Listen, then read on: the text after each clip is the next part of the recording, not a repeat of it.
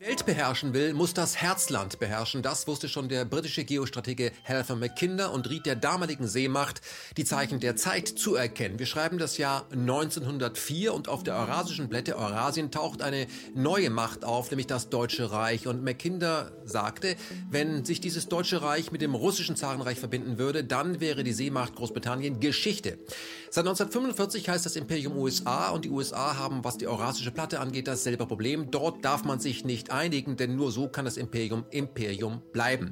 Aus diesem Grunde wurden zwei mächtige Instrumente geschaffen, um den Zwist zu fördern. Diese beiden Instrumente heißen EU und NATO.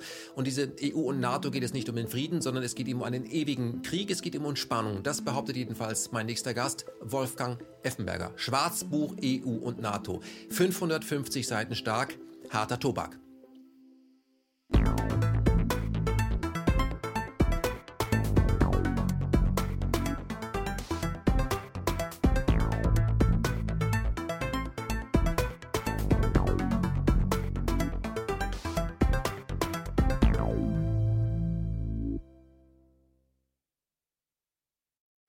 Wolfgang Effenberger. Immer wenn ich Sie sehe, muss ich lachen. Ja, weil Sie auf mich immer, einen, mich, ja? nein, immer einen heiteren Eindruck machen. Tatsächlich, ja. Ja, und das, dafür gibt es im Grunde Zielen eigentlich keinen Grund. gibt. Ja, ich finde super, dass wir gleich mit Lachen einsteigen, weil das Buch ist so unappetitlich. Ja, das stimmt. Also die Inhalte Ja. sind im Grunde so, so, so schreckend und menschenverachtend, was sie da an, an Fakten zusammenbringen, dass man eigentlich nur mit Lachen sich da über den Tag retten kann. Ähm, erstmal willkommen hier bei uns wieder am Set. Ähm, 550 Seiten, äh, da geht es um die EU und die NATO, warum die Welt keinen Frieden findet. Man kann zusammenfassend sagen, sie überblicken so die 150 Jahre, die letzten 150 Jahre und ähm, wir wollen andere 150 Jahre vor uns haben. Aus diesem Grund vielleicht auch das Buch. Ich möchte Sie gleich mit ähm, einem Satz konfrontieren, den Sie selbst geschrieben haben. Das kommen ja auch sehr viele Zitate vor. Nämlich, Krieg ist für eine Weltmacht ein natürlicher, fester Bestandteil der Politik. Sie sind ja Berufssoldat gewesen. Ja, mit der Einschränkung Zeitsoldat und dann äh, zwölf Jahre aktiv und dann 13 Jahre wurde ich zur Wehrübung befohlen. Ich habe mich nie freiwillig gemeldet. Gut, aber wenn Sie jetzt von lesen, dass Krieg, oder wenn Sie selbst schreiben, Krieg ist für eine Weltmacht ein natürlicher, fester Bestandteil der Politik, ähm, haben Sie das als Soldat damals eigentlich akzeptiert? Das ist so? Realpolitik? Nein, das hatte, man hatte mir etwas ein anderes Bild vorgegaukelt. Also ich bin ja nach der Vertreibung, zwei Monate nach der Vertreibung im Südoldenburgischen geboren und habe bis zu meinem achten Lebensjahr in barackenähnlichen Verhältnissen gelebt mit den Vertriebenen und äh, kam dann in die Schule und habe Lehrer vorgefunden, die auch jung aus dem Krieg waren, äh, den überstanden hatten und uns haben das auf den Weg gegeben, dass Frieden in Freiheit das Wichtigste ist, was wir überhaupt uns vorstellen können und dass diese neue Demokratie ein ganz zartes Pflänzchen ist und das wirklich äh, behütet werden muss. Und äh, das habe ich aufgesogen. Ja, ich habe es geglaubt und bin meinen Lehrern heute noch dankbar dafür. Ich glaube, wenn die sehen würden, was aus dieser Republik geworden ist, sie wären sehr enttäuscht. Und das bin ich inzwischen ja auch. Aber wie gesagt, äh, dann bin ich mit 18 zur Bundeswehr und habe ja, ich habe das alles geglaubt, was man mir gesagt hat, dass wir hier eine Abschreckung brauchen, um vor einem Angriff aus dem Osten, nicht aus der Sowjetunion, äh, den abzuwehren. Und äh, für mich war klar, dass ein, ein, ein konventioneller Krieg oder auch dann später oder vielleicht sogar mit atomarer Teilhabe, dass das äh, gar nicht möglich ist, durch die, weil wir ja nur abschrecken wollen. Ich habe also dieser Abschreckung geglaubt. Und als ich dann später als junger Hauptmann äh, mich äh, mit Befehlen für den Kriegsfall beschäftigen musste und im Panzerschrankenausschnitt des General Defense Plans hatte, da war mir klar, dass das einfach nicht der Fall ist. Und äh, äh, da kam mir Zweifel, starke Zweifel, Ob es nur den Abschreckung dienen sollte? ob es der Abschreckung dienen sollte. Und zum Unterstreichen, also das war im Jahr 73, das kann ich sagen, das Jahr 73 ist für mich so eine Zäsur gewesen mit dieser Aufgabe. Und äh, von da an habe ich einfach, einfach äußerst kritisch das verfolgt. Und im Jahr 73 ist auch eine neue Vorschrift herausgekommen, die äh, Truppenführung im Gefecht. Wenn ich da eine Ziffer vorlesen darf, wäre mir wäre ich dankbar. Ja, bitte. Haben Sie die zufällig dabei? Habe ich natürlich dabei. Natürlich, ja klar. Das ist hier die Truppenführung im Gefecht und zwar lese ich jetzt Das ist die Originalausgabe? Original, ja, natürlich, Okay. Original. Von Darf ich mal 1900 ganz kurz, ich muss es mal in die Kamera Von halten. So sieht 1973. sowas aus? Das ist Ja. Wahnsinn. Ja gut, bitteschön. von 1973 und die Ziffer, die ich jetzt vorlesen werde, ist die Ziffer 3033 mhm. äh, sind Atomsprengkörper freigegeben, so bestimmt ihre Wirkung maßgebend den Verlauf des Angriffs. Die Bewegung gepanzerter Kampftruppen können dann schneller und weiträumiger verlaufen als sonst. Zunächst sind diejenigen Ziele zu bestimmen, die mit Atomsprengkörpern vernichtet werden sollen, um den feindlichen Widerstand vor allem an seiner stärksten Stelle schnellstens zu brechen und den Kampftruppen das rasche Eindringen in den Feind zu ermöglichen. So, also das war 1973 und da haben Sie gemerkt, also da, da habe ich gemerkt, wir verteidigen nicht, nicht, wir schützen das Land nicht, sondern muss davon ausgehen, dass hier auch weiträumige Angriffe in den Feind hinein erfolgen werden. Und das mit atomarer Unterstützung. Äh, Im Jahr 73 habe ich noch die Anzahl der Atomzielpunkte, die die nukleare Planungsgruppe vorgegeben hat. Und das war für 73 waren das 2200 Atomzielpunkte zwischen Weser und Weichsel. Also hier und auf unserem Boden? Auf unserem Boden, ja. Ein Drittel von diesen auf, auf unserem Boden. Und da war mir klar, dass ich das nicht mittragen kann. Äh, und das hat mich dann immer mehr belastet. Und wenn ich dann, wie gesagt, vor einer Woche den Artikel von dem Generalinspekteur der Bundeswehr. Also jetzt ganz aktuell. Ja. Ganz aktuell, Eberhard Zorn, hm. lese. Wird man zornig. Da wird man aber sehr zornig. Weil dieser Generalinspekteur der Bundeswehr geschrieben hat, also, äh, dass zwei Großmächte, nämlich Russland und China, den, Frieden, den Weltfrieden stören weil sie halt so mächtig aufrüsten und große Manöver abhalten. Äh, also, da sind wir wieder dabei, dass wir das Budget von Russland hier ist ein Zehntel der, der, von der USA. Und dann hat er gesagt, die bedeutende Aufgabe der Bundeswehr ist der Schutz des Baltikums zur, Land, zur Luft, zur, zur Lande und zu Wasser. Äh, Deutschland wäre zwar jetzt nicht mehr Frontstaat, wäre die rückwärtige Drehscheibe dieses Krieges und müsse dann wieder mit, mit atomaren oder mit nuklearen Angriffen rechnen. Also, dass heute, dass ich dass heute sowas höre aus, dem, aus der Feder eines Generalinspekteurs, da muss ich sagen, wo sind wir gelandet inzwischen? Also, nach Artikel 87a haben wir nur Streitkräfte zur Verteidigung des Landes. Was anderes gibt das Grundgesetz nicht her. Und dass das alles so jetzt im Sinne der NATO und dieses imperialen Gehabes. Und da sind wir wieder. Großmächte, die zugleich sich imperial geben. Und das muss eine Großmacht, die muss wachsen, wachsen. Da gilt das gleiche Wachstum wie bei uns in der Wirtschaft. Äh, das geht nur imperial und dazu müssen, müssen Kriege her. Mhm. Das ist ja auch ähm, der, der rote Faden Ihres Buches. Sie sagen ja, die EU und die NATO sind letztendlich siamesische Zwillinge.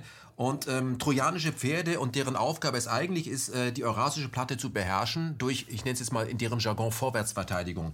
Ähm, diese These wird ja auch von Paul äh, Craig Roberts äh, gestützt, äh, der, der, der ja diese beiden Organisationen EU und NATO für mhm. bösartige Institutionen äh, hält. Das können Sie vielleicht mal kurz erklären. Paul Craig Roberts ist jetzt nicht irgendjemand. Nein, also äh, ich darf da auch dazu sagen, für mich sind bestimmte äh, Männer der amerikanischen Politik, die sind alle inzwischen auch schon über 80, da zählt zu der Paul Craig Roberts und der Ron Paul oder Ramsey Clark der, als Justizminister, äh, die gehen ja noch viel weiter als ich. Also äh, ich lese deren Seiten äh, und äh, finde vieles richtig und übernehme auch eines, aber ich gehe bisher nicht so weit, wie Sie gehen. Die sind noch viel, sogar viel schärfer in ihren Aussagen. Wenn Sie von Clark sprechen, sprechen Sie vom Vier-Sterne-General. Nee, nee, das ist der, der Ramsey Clark, der Justizminister. Okay, und der, aber der, der Vier-Sterne-General Clark? Der, den achte ich auch, weil ja. der ja offengelegt hat, dass im September 2001, dass sieben Länder, äh, sieben Länder äh, zerstört werden sollen. In fünf Jahren in fünf Jahren, ja, äh, dass er das in die Öffentlichkeit gebracht hat. Wesley Clark heißt Wesley Clark, genau, ja. genau. Das Endlich. ist äh, eine großartige Geschichte meiner Ansicht nach und das ist leider nicht so in der Bewusstsein der Bevölkerung verankert. Unsere Medien bringen das auch eigentlich nur die Altern oder die freien Medien ja. bringen Democracy Now hat es damals gebracht. Ganz genau. Also und dieser Paul Craig Roberts, der war als ganz junger Mann äh, stellvertretender Finanzminister unter Reagan und der hat also einen Tag nach dem Brexit-Votum, das war glaube ich der 24. Juni 2016, hatte geschrieben, EU and NATO are evil institutions created by United States und CIA. Und äh, das habe ich eigentlich in diesem Buch einfach nur verifiziert. Mhm. Nicht? Das war das, was mich umgetrieben hat, weil ich so in der Schäfe auch gar nicht glauben wollte mhm. oder konnte. Mhm. Und dann ich, bin ich wirklich da äh, eingestiegen und muss feststellen, er hat in jedem Punkt recht. Mhm. In jedem Punkt recht. Ähm, Sie beschäftigen sich ja schon seit sehr vielen Jahren mit Geopolitik auf dem Kontinent. Hat denn äh, da eine Enttäuschung eingesetzt, die jetzt et zu etwas Positivem führt, nämlich dass man sagt, ich muss was machen? Man kann ja auch niedergedrückt sein durch Enttäuschen, depressiv werden. Macht Sie ja. jetzt nicht den Eindruck auf mich. Also ja, ich habe mich selbst enttäuscht und jetzt sehe ich, dass, dass es äh, das Bedarf besteht, ja. die Leute aufzuklären. Ja, ist das das Ergebnis? Äh, das sind auch meine Bücher, die ich vorher geschrieben habe. Also ich mache das ja seit ich jetzt seit 20 Jahren fast, also seit 2001. Äh, äh, schreibe ich und da schreibe ich mir das eigentlich ja von der Seele mehr oder weniger, ja. Äh, und jetzt will ich je älter ich werde, umso schlimmer entwickelt sich das ja auch. Also, dass meine, meine Ahnungen, die ich vor 15 Jahren hatte, dass die ja noch weit übertroffen werden jetzt hier und mich immer unruhiger werden lassen. Und deswegen habe ich mich auch dieses dahingesetzt und dieses Buch geschrieben, weil ich war, jetzt wird es wirklich wichtig, also, äh, dass die Bundeswehr tatsächlich an dieser NATO-Osterweiterung äh, so zentral mitmacht oder auch die Bundesregierung bei dem Putsch auf dem Maidan, äh, das beschämt mich wirklich im höchsten Maße. Mhm. Also, Herr, Herr Effenberger, welches Verhältnis haben Sie denn eigentlich zum Krieg? Ja, was kann ich da für ein Verhältnis haben? Äh, ich lehne Krieg natürlich ab, weil der Krieg so viel menschliches Leid bringt unvorstellbares menschliches Leid. Wir brauchen ja uns ja nur die Bilder ansehen jetzt aus Syrien, Aleppo, die zerstörten Städte. Und äh, dann gut mit den Migrationsströmen, die da losgetreten werden, das ist eine Seite. Äh, dass die Menschen Hilfe brauchen, das ist, steht ja außer Zweifel. Aber dass äh, äh die, die Schwächsten, das sind Frauen mit kleinen Kindern, das sind Behinderte, das sind Kranke, die leben weiter in diesen Trümmern an die wird überhaupt nicht gedacht. Äh, und das macht mich ganz traurig eigentlich. Und natürlich auch im Krieg, das sage ich als Offizier, und die höchste oder wichtigste Aufgabe eines Offiziers ist die Fürsorge seinen Leuten gegenüber. Äh, äh, zunächst, das war auch meine, was, was ich in meiner Ausbildung eigentlich auch immer mitgetragen habe, dass ich ihnen eine die bestmöglichste Ausbildung gebe, damit sie im Krieg überleben können. Aber ein Krieg verroht die Menschen, jeden Menschen, äh, vor allem auch die, vor allem die Soldaten. Das heißt, nach einigen Tagen Krieg sind die seelisch so verroht, dass das bleibt, das können die, kriegen die nicht mehr aus den Kleidern raus. Mhm. Und das wird auch weiter vererbt. Mhm. Also das, aus, allein aus diesem Grund der Verrohung der Menschen muss ich den Krieg ablehnen. Mhm. Jetzt sehen wir, dass die NATO sich seit geraumer Zeit out of area befindet. Das sind immer so schöne Begriffe. Das heißt, eigentlich ist das illegal, was sie machen. Aber ich möchte hier auch äh, den Herrn Rühe, der damals Verteidigungsminister war, äh, zitieren. Das kommt in Ihrem Buch. Der Tod eines Soldaten gehört zur Normalität. Ähm, da habe ich auch damals ähm, den Spiegeltitel gelesen. Äh, Deutsche müssen das Töten wieder lernen. Ja. Das heißt, man war dann verdächtig, wenn man das nicht unterschrieben hat. Vorher war man verdächtig, wenn man gesagt hat, ich weiß, das hatten wir ja schon. Ja. Jetzt ist man verdächtig, wenn man das nicht unterschreibt. Und auch eine Aussage von Alexander Haig, der US-Außenminister in ihrem Buch, da habe ich das Buch kurz weggelegt, als ich das gelesen habe, nämlich Originalaussage, es gibt bedeutendere Dinge als den Frieden. Können Sie mir sagen, was ist bedeutender als der Frieden? Ja, äh, Frieden und Freiheit, das ist das Bedeutendste, aber für eine imperiale Macht ist das Wachstum des Imperiums, das Absichern des Imperiums das absolut Wichtigste. Und da spielen, spielt das Leid der Menschen, der Tod der Soldaten eine völlig untergeordnete Rolle. Mhm. Das ist das Tragische daran. Mhm. Ähm, was viele vergessen, erst wurde die NATO gegründet und danach das, was wir heute EU nennen. NATO 49 gegründet, bis äh, wir zur Europäischen Gemeinschaft, wie wir sie heute haben, kamen. Ja, also äh, offiziell haben wir die EU ja erst seit 1999. Äh, wir haben ja vorher die römischen Verträge 1957. Genau. Aber die Weichen für die Europäische Union letztendlich wurde, die wurden, wurden gestellt nach meinem Dafürhalten schon äh, auf der Friedenskonferenz in Versailles. Mhm. Äh, also hier wurde diese Gedanken der europäischen äh, einer europäischen Vereinigung äh, wurde hier von den jungen Männern Ellen Dulles, John Foster Dulles und Brüder. Jean Monnet. Mhm. Die haben auch am Artikel 231 mitgewirkt, also an der Alleinschuld Deutschlands. Und der Weg dann dahin über die Reparation und so weiter, die Dulles-Brüder und auch Monet äh, waren an der Wall Street tätig, haben da enorme Vermögen kreiert für sich. Und äh, äh, waren dann auch, wie gesagt, auf dem Weg in den Zweiten Weltkrieg waren die hier engagiert und äh, haben dann schon am Ende des Zweiten Weltkrieges äh, wurde dann in Amerika äh, dieses äh, American Committee for United Europe gegründet. Da war äh, unter dem General Donovan, das war der Geheimdienstgeneral der OSSS, der Vorgänger der CIA, der Vorgänger der CIA und äh, von den Europäern war bei der Gründung dieser amerikanischen Gründung eines Vereinten Europas war Churchill dabei und kann man nicht unbedingt hier ein Kontinentaleuropäer, ist er mit Sicherheit nicht. Und mhm. ob er als Europäer, äh, nein, der hat ja eine amerikanische Mutter, hat also schon sehr angloamerikanisch gedacht, meiner Ansicht nach. Und der andere Europäer, der da war, das war der Graf Gudenhof Kalergi. Ja.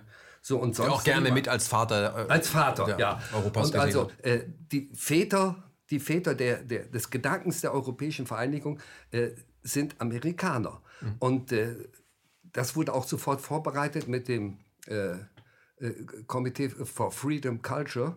Äh, das heißt also, äh, die haben sofort nach dem Krieg angefangen hier auf der einen Seite äh, den American Way of Life, also Coca-Cola und äh, entsprechender Swing für die breite Masse und für unsere geistigen Eliten hat dieses Komitee viele Gelder bereitgestellt für, für die moderne Malerei oder informelle Malerei, äh, für, die, für, die, für die atonale Musik und so weiter. Das ist alles in diesem Sinne schon gemacht Ging dann worden. später bis zum Kongress für kulturelle Freiheit. Ja. Also linke Marxisten ja. in ja. ihrem Sinne. Genau.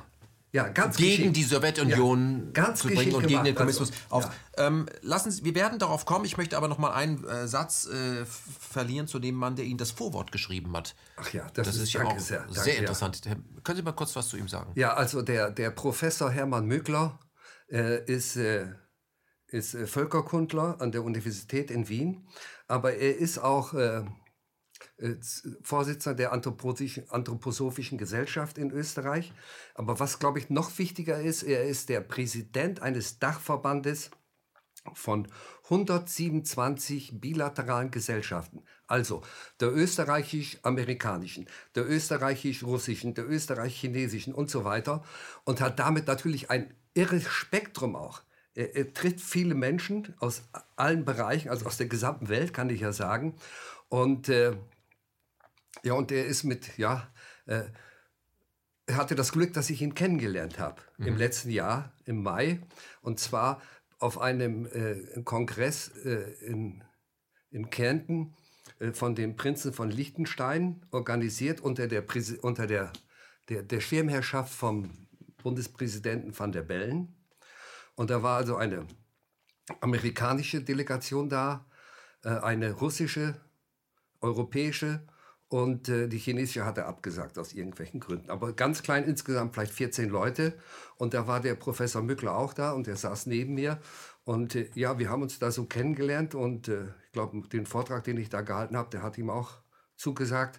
Und als ich dann fragte, ob er mir ein Vorwort schreibt dafür, hat er sofort Ja gesagt. Und ich bin ihm sehr dankbar, muss ich schon ich sagen. Ich finde ein tolles Vorwort auch, weil er das nochmal zusammenfasst, ähm, äh, was Sie in Ihrem Buch über 550 Seiten danach ausführen. Das Buch ist, wie gesagt, ähm, klein gedruckt, weil die 550 Seiten könnten eigentlich auch nach normaler Schriftgröße 1000 Seiten sein. Sehr detailliert, muss man sagen. Also da gibt es dann ein Kapitel allein zu den Dallas-Brüdern zum Beispiel. Ja. Ähm, warum so detailliert? Was ist, was ist da, äh, das ist ja eine richtige Fleißaufgabe. Und Sie haben ja erst neulich ein Buch abgeliefert. Also, ja. ist ja gar nicht ja, her. Ja, ja. ja, ja nee, ich habe jetzt gedacht, wenn ich das so, diese These da weiter äh, verfolge, dass also die, die, die Grundlagen der europäischen Vereinigung, so wie wir sie jetzt haben, diese EU, ja. dass das äh, tatsächlich, wie gesagt, von der, von der Versailler Friedensdelegation bereits der Impuls kam oder die, die, die hm. Zeugung. In diese Richtung sollte es gehen, ja. Und da wollte ich das also wie Minutiös nachweisen. Mhm. Deshalb diese Genauigkeit auch. Mhm, mhm. Gut, wir kommen drauf, aber lassen Sie uns mal ähm, zurückkehren und zwar zum, zum Anfang der Idee Europa, dieser, dieser Kontinent, ähm, auf dem sehr viele Dinge stattgefunden haben, die die Welt geprägt haben. Ähm, ich möchte ähm, Immanuel Kant nennen, der in dem Buch vorkommt. Immanuel Kant hat im Grunde das UNO-Gewaltverbot schon ja. vorformuliert, ja. kann man nur sagen, ja. ich zitiere, kein Staat soll sich in die Verfassung und Regierung eines anderen gewalttätig einmischen. Genau. Das, und das machen wir ja ständig. Ja, aber das, also, ist, das doch, also ist doch das der, Gewaltverbot. Der, der, sein, seine Schrift zum ewigen Frieden von 1791 äh, und die, die, die, die Artikel, die er da aufgeschrieben hat, äh, die, die, die werden natürlich äh, von unseren weltweiten Geostrategen durchaus sind bekannt, aber sie sind Punkt für Punkt genau um 180 Grad gedreht. Also man hat nur die Vorzeichen geändert. Man hat kann, ich bin sicher, dass diese Leute, diese Kräfte, äh, denen wir das alles äh, zu verdanken haben, ja.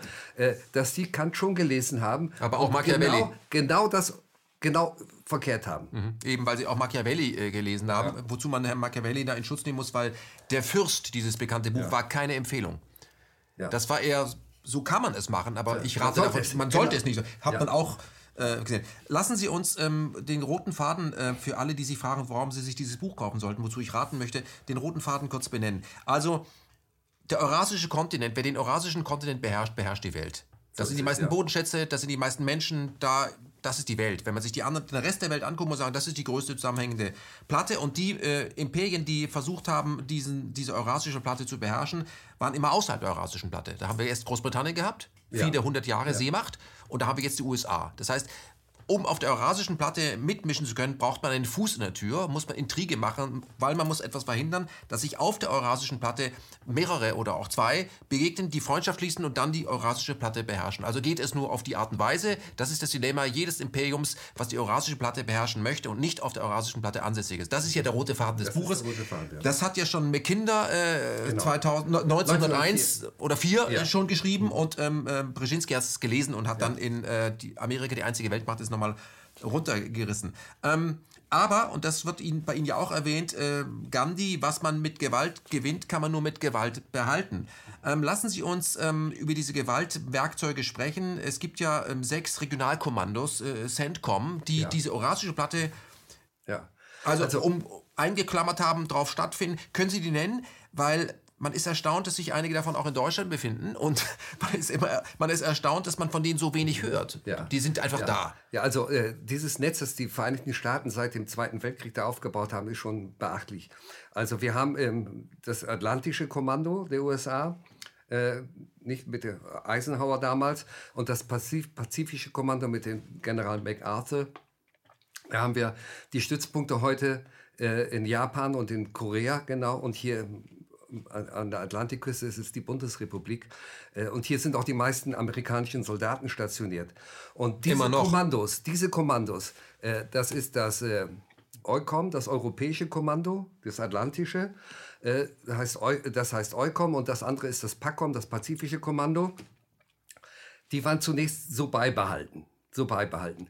Und dann wurde mit der Kuba-Krise wurde dann das äh, Northcom und Southcom, also Nordamerika und Südamerika mhm. gegründet, um auch den karibischen Raum zu schützen. Mhm. Und dann mit der Carter-Doktrin, also dass die Sicherheitsinteressen der USA am Golf, am Golf definiert sind, ja. wurde das CENTCOM eingerichtet, das mhm. zentrale US-Kommando.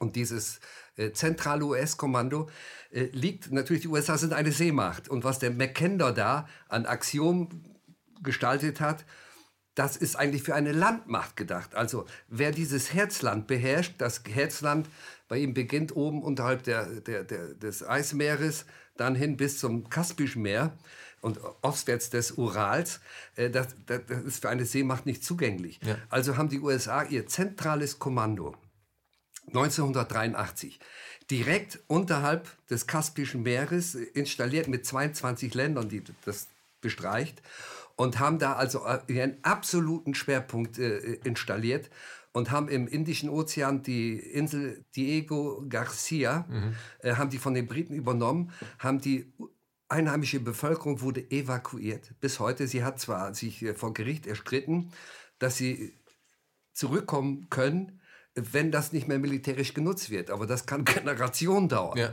Also äh, auch mit äh, Atomwaffenträgern bestützt. Also, also da ist der absolute Hammer im Indischen Ozean, der also diesen Raum unterhalb des äh, Herzlandes beherrschen kann. Also es geht von Ägypten bis nach Kasachstan. Das sind alles Militärstützpunkte, die kann jederzeit äh, ein amerikanischer Militär und oder Präsident auch anfliegen, ohne dass da, also sie sagen genau. nicht, hebt im Moment nichts ab ja. oder es ist nachts und, oder, oder, oder Corona, die können da ja, jederzeit. Brennt es überall. Mhm. Wir haben die Kriege da in Nordafrika bis hin nach Pakistan. Also im Zentrum, da, da geht es wirklich und von Zentkan aus, wenn wir da die, einfach die fragile Lage in Syrien ja auch sehen oder Irak und der Iran jetzt im Fokus geraten, da kann sofort ein, ein dritter Weltkrieg ausgelöst. Das sind also Militärbasen, für alle, die es nicht verstanden haben, die sie Regionalkommandos sind, aber da wird Kriegsplanung betrieben. Ja. Da gibt es auch Afrikon, sitzen ja in Stuttgart. Ja, das ist jetzt neu. Dieses europäische Kommando ging also von Kapstadt bis hoch nach, ja, äh, bis fast zum Nordpol, mhm. sage ich jetzt mal. Äh, und bis nach Vladivostok. Also das war schon ein Riesenkommando. Und das hat man 2007 aufgeteilt. Äh, man hat den südlichen Teil Afrikacom oder Africom Komm, genannt, also das afrikanische Regionalkommando, um Afrika besser zu beherrschen. 2007, als die Chinesen anfingen, in Afrika auch einzudringen, natürlich, sie möchten auch die Ressourcen Afri Afrikas für ja. sich nutzen. Und da sind die Amerikaner hellhörig geworden und haben gesagt, wir müssen da was dagegen setzen. Also der Chinese macht soweit friedlich, obwohl er natürlich auch äh, Interessen hat, klare Interessen Sache. Hat, ja. Nicht klare Interessen hat. Aber die Amerikaner machen das mit einem Regionalkommando mit Stützpunkten. Mhm. Seit 2007. Und wenn wir einmal schauen, was ist da in Afrika seit 2007 passiert? Seit 2007 bauen sich die Flüchtlingsströme auf. Seit wir das haben. Und kein afrikanisches Land hat zugelassen, dass das Hauptquartier von Afrikom in Afrika ist. Kein. Und maßgeblich war Gaddafi mitbeteiligt, gesagt, nein, kein afrikanisches Land mhm. nimmt dieses Kommando auf, weil es nicht den Interessen Afrikas dient. Da sind wir bei Gaddafi. Gaddafi gibt es ja nicht mehr. Ja, ja das äh, hat er auch dann bezahlen müssen. Ja, hat er bezahlen müssen. Und Afrika, muss man sagen, in 53 Staaten hat ja dieser Kontinent, der größte Kontinent, äh, also freie Kontinent auf diesem Planeten, der auf den Karten immer viel zu klein abgebildet wird. Das muss man ja. auch dazu sagen. Ehrlich, viel größer. Ja. Ähm, und äh, da hatten sie ja äh, innerhalb Afrikas, glaube ich, äh, die, die, die, den höchsten Wohlstand, dass sie gerade dieses Land platt gemacht ja. haben. Das sagt unglaublich viel eigentlich auch über unser, unser Gehabe. Ähm, ich habe ja, ähm, glaube ich, war das jetzt, äh, war, ich weiß nicht, welcher Präsident das gesagt hat, ob das Bush schon war, dass sie ja auch ein... Ähm, arktisch, eine arktische äh, Nation. Da komme ich gleich drauf. Ja, das sind ja, aber da kommt mal, da auch noch was. Ich komm, da will ich gleich noch was dazu sagen, weil wir sind ja bei der Einkreisung ja. äh, Eurasien. Äh, das Kommando von Afrikom, das ist in Stuttgart in Stuttgart. Stuttgart hat zwei Hauptquartiere, nämlich das Europäische Kommando hat Sitz in Stuttgart-Vaihing und das Afrika-Kommando hat das in Möhringen. Mhm. So, in Stuttgart. Also in Stuttgart werden die Pläne für die amerikanischen Operationen in Afrika entwickelt. Und dann darf man sich nicht wundern, wenn aus Afrika äh, äh durchaus äh, Leute nicht damit einverstanden sind und dann hier das eventuell angreifen könnten in Stuttgart. Mhm. Äh, könnte ich mir vorstellen. Mhm. Kann ich mir vorstellen. Also wir sind nicht unbeteiligt. Wir begeben ja diesen Amerikanern ja. praktisch Unterschlupf, um diese Dinge genau, zu tun. Genau. Da haben wir noch Rammstein, die größte Airbase ja. außerhalb ja, der Vereinigten Staaten. Auch, also da kommt einiges dazu. Seit dem Balkan haben wir Bond-Stil noch. Das sind jetzt nicht wir, das ist jetzt auf dem Balkan. aber wir werden noch drüber sprechen. Aber zu 2009, wenn Sie, was, was Sie mhm. ja gerade angesprochen haben, also es geht, wenn wir die Stützpunkte ansehen, eine außereurasische Macht, die USA, haben um Gesamt-Eurasien ihre Stützpunkte. Hunderte. So, äh, mit dem Schwerpunkt natürlich das ja. europäische, äh, das zentrale Kommando. Aber äh, in der Arktis oben, da war bisher noch nichts. Bis 2009. 2009, äh, am 9. Januar, hat US-Präsident Bush nicht? Am 20. kam ja dann Obama am 20. Januar, also elf Tage bevor, sein, die, elf Tage, die elf, letzten elf Tage in seiner Präsidentschaft, hat er also äh, dieses äh, Präsidentendirektive herausgegeben, eine nationale Sicherheitsdirektive, die Gesetzesrang hat. Gesetzesrang hat. Und die ist überschrieben, dass die USA eine arktische Nation seien. Wenn man schaut, also das Einzige, was wir als arktisch dann noch vielleicht gelten lassen könnten, das ist so ein Zipfel von Alaska, wenn überhaupt. Und äh, der gesamte Bereich de, der Arktis ist in erster Linie Dänemark mit Grönland, da ist mhm. Kanada natürlich Kanada ja. und der Masse ist natürlich Russland, die Masse. So. Und äh, er hat dann da also in dieser Sicherheits... Äh, Doktrin hat er dann festgelegt, also die USA sind eine arktische Nation. Sie haben Anspruch auf diese Arktis und werden auch also äh, die Arktis äh, äh entsprechend äh, ihre nationalen Sicherheitsinteressen durchsetzen. Mhm. Das heißt natürlich mit Stützpunkten, mit Militär und so weiter. Und äh, Ja, das wird jetzt seither gemacht. Hm. Man kann dazu sagen, es liegt daran, weil sich das äh, Klima auch am, äh, dort oben so verändert, ja. dass Bodenschätze genau. zugänglich wären genau. und da möchte man natürlich partizipieren. Genau, genau. Da steht auch in da drin, dass ein Großteil der weltweiten Bodenschätze, 30 Prozent ungefähr, sind unterhalb der Arktis zu finden, die jetzt auch leichter zugänglich sind. Und dann gibt es auch eine Westpassage da und das möchte man natürlich alles auch beherrschen. Was mich da in diesem Zusammenhang sehr stutzig und ja, sehr stutzig gemacht hat, ist, ein Monat später schon war in Brüssel, in Brüssel eine NATO-Tagung, äh, überschrieben mit The New Battlefield Arktis. Immer, dieser, immer, nur, immer, immer, nur, immer nur Quatsch. Ja, ja, ja. Nicht? Also das war klar, jetzt. Das war vier Wochen später. Äh, fünf Monate, sechs Monate später das erste große arktische Manöver. Äh, äh das war äh, über Schweden nach Lappland rein. Wobei Schweden nicht zur NATO gehört. Schweden gehört nicht zur NATO. Und trotzdem haben die dieses Großmanöver sechs Monate später da oben stattfinden lassen. Und das ist für mich für so ein Großmanöver mit einer unglaublichen Schnelligkeit und mit der Unterstützung natürlich der gesamten NATO und auch der EU-Staaten. Mhm. Also, äh, und das macht mich stutzig einfach, wie schnell tatsächlich so etwas umgesetzt wird. Da sind äh, Pläne in der Schublade, das muss ich Ihnen als äh, ehemaligen Militär nicht sagen. Das wissen wir auch spätestens seit dem 11. September. Plötzlich war man in Afghanistan, man hat in drei Wochen das kurz zusammengehauen darüber. Das ja. ist natürlich Blödsinn. Lassen Sie uns auf etwas ganz Wesentliches kommen, was äh, vielen Leuten so nicht klar ist. Wir haben ja über Versailles gesprochen, steigen wir mal ein, als ein sage ich mal, Startblock, der uns in das Europa ja. gebracht hat, wo wir uns heute befinden. Ähm, liege ich richtig, wenn ich sage, die wesentlichen Motive, die in den Ersten Weltkrieg geführt haben, war, dass ähm, es Kräfte gab, die wollten die Dynastien auf dem Kontinent beseitigen. Ja, das ist der, der Kardinal äh, Forley. Der hatte ein paar Tage, also der war auf dem Eucharistischen Weltkongress in, in Fatima. Äh, das muss so um fünf Tage vor Kriegsbeginn gewesen sein, 1914. Und da hat er gesagt, der Krieg, der nächst in wenigen Tagen ausbrechen wird, bei diesem Krieg wird es darum gehen, die, Dynast die, die Dynastien auf dem Kontinent zu stürzen. Mhm. Äh, und äh, dann hat er weiter ausgeführt, dass es darum geht, dass den, den, den, den Plutokraten in den USA darum geht, äh, äh da, äh, dass ja, entsprechend entsprechend äh, in ihrem Sinne nutzen zu können, dass sie also ihre, ihre äh, Kapitalambitionen in, in Ländern besser durchführen können, die national sind und nicht mehr mhm. äh, also statt, statt lokaler ähm, äh, äh, ja Zaren zum Beispiel, ja. Königen, Herrschern, genau, Familienbetrieben, genau. soll das internationale Geld dort das, rein. Genau, das internationale Geld kann besser agieren und findet besser Zugang in diesen äh, Staaten, die also nicht mehr monarchistisch sind, sondern äh, äh, demokratische Regierungen haben. Mhm. Äh, da findet man leichter. Und er sagt, diese Plutokraten lassen niemand über sich stehen. Sie kennen keinen Gott, sie kennen gar nichts, sie kennen nur das Kapital.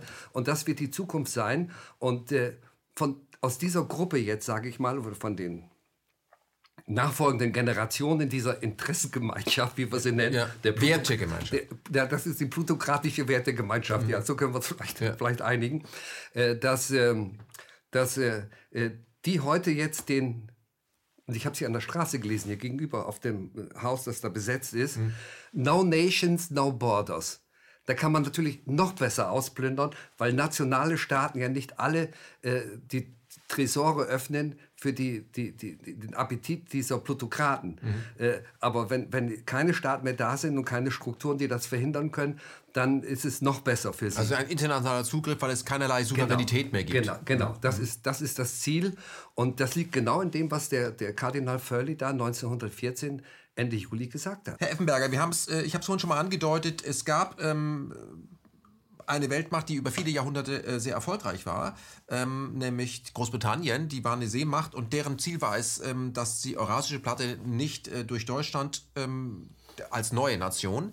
ähm, in irgendeiner Weise ähm, ihre Interessen stört. Und wenn die Deutschen sich jetzt mit den Russen verbinden würden, also russische Bodenschätze und deutsche Technologie, Deutschland kam ja neu auf und hat viele Patente gehabt, mehr als die Briten damals übrigens. Mhm. Ähm, wenn die sich verbinden würden, dann wäre ähm, wär Großbritannien quasi abgeschrieben. Man hat alles getan, ähm, nach Versailles, um auch sämtliche Annäherungsversuche mit Russland zu unterlaufen. Ich sage jetzt mal Rapallo 22. Man hat das getan. Ähm, man hat ja auch ähm, nach Ende des Zweiten, Ersten Weltkriegs auch die Hungerblockade äh, eingeleitet, die ja mehr Opfer gefordert hat als der Krieg selber, um Deutschland niederzuhalten. Ähm, das hat ja direkt zu Hitler geführt. Das hat ja, glaube ich, ein französischer Präsident neulich erst eingeräumt. Der Versailles, sagt ein französischer Präsident, Versailles, die Versailler Verträge haben zu Hitler geführt. Äh, ja, da habe ich Zweifel. Also das scheint so zu sein, ist ja auch eine gewisse Logik da drin. Äh, aber ich denke, da kommt noch was anderes dazu. Also äh, Versailles war natürlich... Äh, ich, ich, muss jetzt vielleicht noch ausholen. Äh, Versailles ist ja nur einer von diesen Pariser Vorortverträgen. Das war der Vertrag mit Deutschland äh, der Friedensvertrag. Dann haben wir Saint-Germain, das war der mit, mit Österreich. Dann haben wir äh, dann haben wir noch Sevres, das war mit der Türkei und Trianon war mit Ungarn. Also, und äh, überall wurden ja das, was vorher propagiert wurde, das Selbstbestimmungsrecht der Völker und so weiter, hier bei diesen Ländern mit Füßen getreten. Grundsätzlich mit Füßen getreten. Und äh, ich denke, äh, diese Hypothek, auch für eine europäische Gemeinschaft, die wir hier haben, äh, müsste mit diese, diese Hypothek aufarbeiten und sagen, wir müssen, müssen irgendwie ja, eine gewisse Heilung verschaffen, äh, mehr oder weniger, damit die, das Wirklichkeit wird, was vorher versprochen war. Haben, dass die Menschen selber entscheiden können. Herr Helfenberger, würde sagen, äh, Versailles wirkt heute noch nach? Ja, aber auf jeden Fall. Wenn wir einmal schauen, die Kriege, die, oder die, die, die, die, die, Kriege, die, die Spannungsbogen, den wir jetzt weltweit, den wir hier in Europa sehen, äh, das ist eigentlich der Erste Weltkrieg oder vor dem Ersten Weltkrieg. Wir haben wir in Nordafrika, nicht, das ging ja damals los äh, mit Marokko. Äh, dann äh, die Italiener haben zwei, 1911 äh, Libyen angegriffen. Die Briten haben sich da im Persischen Golf äh, in, in, in, den Häfen breit gemacht, um den Öl zu sichern und dergleichen mehr. Äh, dann haben wir im Ersten Weltkrieg das Sykes-Picot-Abkommen ja. und so weiter. der, ganze Balkan, der ganze Balkan, nicht der jetzt ja auch, äh, wie gesagt, wenn wir seit 1995 die schweren Kriege äh, in, in, in Jugoslawien, im Rest Jugoslawien, dann 99 der Krieg gegen Serbien. Und äh, äh, entlang, wenn wir jetzt in die Ukraine, die Ukraine war ja im Ersten Weltkrieg schon gespalten. Ein Teil der Ukraine gehörte ja zum, zum, zum, zum, zum Habsburger Reich und der andere zu Russland. Das heißt, im Ersten Weltkrieg haben schon Ukrainer sich gegenseitig umbringen müssen. Also das hat sich im Zweiten Weltkrieg fortgesetzt und jetzt kämpfen sie wieder gegeneinander. Das ist doch der blanke Wahnsinn. Also da muss man doch mal Einhalt gebieten. Also all diese, diese äh, ja, Spannungslinien, vom Ersten Weltkrieg, brechen heute alle wieder auf. Aber was man erkennen kann, es wird im Buch auch rausgearbeitet, das ist ein Muster. Also Spannung auf ja. dem Kontinent zu erzeugen, ist für jemanden, der den Kontinent beherrschen will, gut. Also ja, das ist einfach, äh, wenn zwei sich streiten, freut sich ja. der Dritte, also Teil und Herrsche. Rom ist das. Ähm, trotzdem zurück, ähm, das, was man Deutschland damals ähm, diktiert hat, das war ja kein klassischer Friedensvertrag, sondern entweder unterschreibt oder die Hungerblockade geht weiter, ja. ähm, das führte ja direkt zum Aufstieg der Nazis. Ja. Das wollte ich, das hat der französische Präsident ja eingeräumt. Ja, ja, das, ja, das ist ja auch soweit alles richtig. Also äh, es gibt so die, die, die, die, die, die ganz einfachen oder die stringenten äh, Stränge gibt es so eigentlich nicht, sondern es, es sind verschiedene Folien, die wir haben. Mhm. Also Versailles ist mit Sicherheit eine davon, aber wenn wir uns die Entwicklung anschauen, die, die Nationalsozialisten hatten dann ja äh, bis, nach dem, bis 1929 2 Prozent, 2,2 Prozent und, und stagnierend. Also da war gar nichts mehr.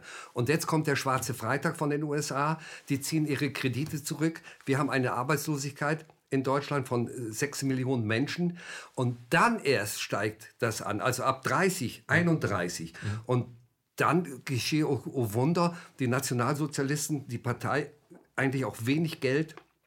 Auf einmal ist Geld im Überfluss da. Bei der Partei. Die von Mercedes Partei. und Hugo Boss ja, bringen genau, Klamotten dazu. Da. Und ja. da frage ich mich heute auch noch, wo ist das alles hergekommen? Mhm. Das also, Geld kam aus dem Ausland, das wird ja auch gar nicht äh, bestritten. Es gab ja sehr viele amerikanische Firmen, die gelesen haben, was Adolf Hitler vorhatten und ja. haben den Markt ja. Deutschland für sich entdeckt. Ja, und, ja, da muss ich, das haben Sie ja gerade angesprochen, Rapallo, 1922. Äh, das waren die, in, in Genua hat sich der Völkerbund getroffen aber die beiden Parias, nämlich Deutschland und, und die Sowjetunion, ja. durfte natürlich nicht in Genua, sondern die mussten in einem Vorort. Mhm. Und in diesem Vorort hat sich die, die, die sowjetische Delegation mit der deutschen äh, kurz geschlossen und da haben sie den Vertrag von Rapallo gemacht. Ja. Also einen gewissen Beistandsvertrag, vor allem auch Wirtschaftsvertrag. So. Rotes Tuch für die Briten. Ja, und dann äh, das hatte zur Folge, dass also sofort verlangt wurde, dass der deutsche Reichskanzler wird, dass der sofort davon, dass er den sofort aufkündigt, beziehungsweise nicht ratifiziert oder wie auch immer. Sie haben den, den Reichskanzler derart unter Druck gesetzt, aber Lenin hat gesagt, wir haben den Vertrag gemacht und da stehen wir drauf. Das war Lenin. Ja. Lenin. So, und was passierte dann in Deutschland? Also der deutsche Vertreter, der ihn äh, maßgeblich gemacht hat, das war der Walter Rathenau. Ich denke, Walter Rathenau, einer der fähigsten Unternehmer AEG. und Politiker. Und Politiker, die das Deutsche Reich zu dem Zeitpunkt hatte. Also ich denke, der fähigste überhaupt. Von dem kommt das ja auch. Und äh, Walter Rathenau, äh, ja, der Wirt, Reichskanzler Wirth war dann politisch tot, noch im gleichen Jahr, politisch tot, abgesetzt.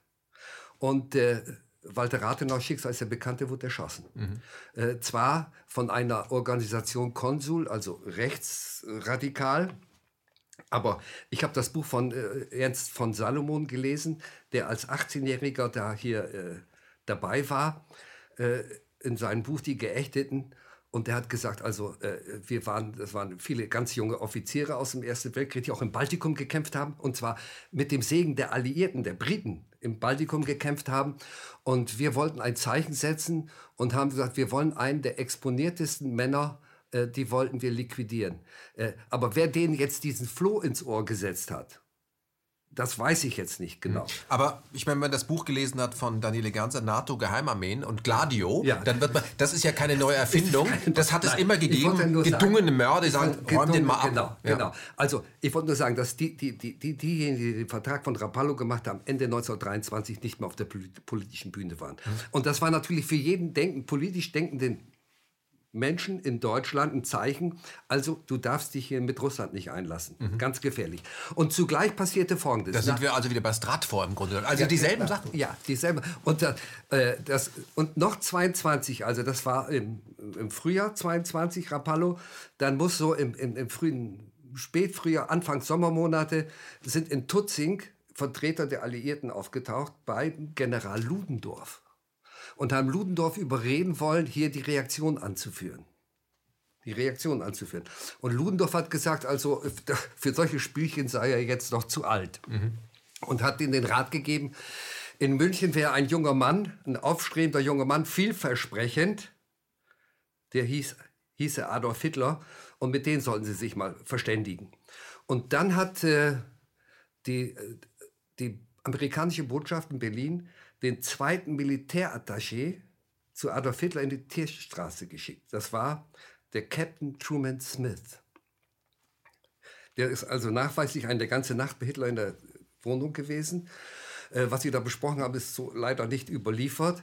Äh, und dann kam äh, ein Geheimdienstmitarbeiter mit deutschen Wurzeln, der Putzi Hamstengel. ja. Ja. Der Gibt es auch ein Buch vom, vom, vom, braunen Haus ins weiße Haus? Sehr, sehr interessantes Buch, sehr interessantes Buch.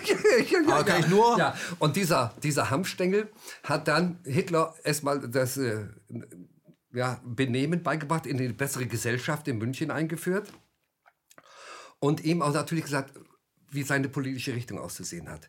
Er hat ihn wirklich, wirklich geimpft und hat gesagt, er kriegt alles. Er kriegt alles. Er darf nur eins nicht machen. Er darf das, was äh, in, in, Versailles von den Briten an andere gegeben worden ist, das darf er nicht in Frage stellen. Beispielsweise hat er ja auch nicht. Er hat ja äh, Südtirol an Italien, das war ja ein Kriegsversprechen von den geheimen Abmachungen, dass sie Südtirol bekommen. Was hat Hitler gemacht? Nicht? Nationalsozialist. Also national waren die nicht und sozialistisch auch nicht. Er hat alles getan, damit Südtirol italienisch bleibt. Die Südtiroler mussten sich entscheiden, werden sie Italiener oder wollen sie Deutsch bleiben oder Österreicher. Da mussten die umgesiedelt werden. Bis nach Polen hin, nach im Krieg dann. Also äh, das war, das war die Handschrift von Hitler. Also äh, gegen die eigenen Leute, gegen die eigenen Leute zu handeln hier.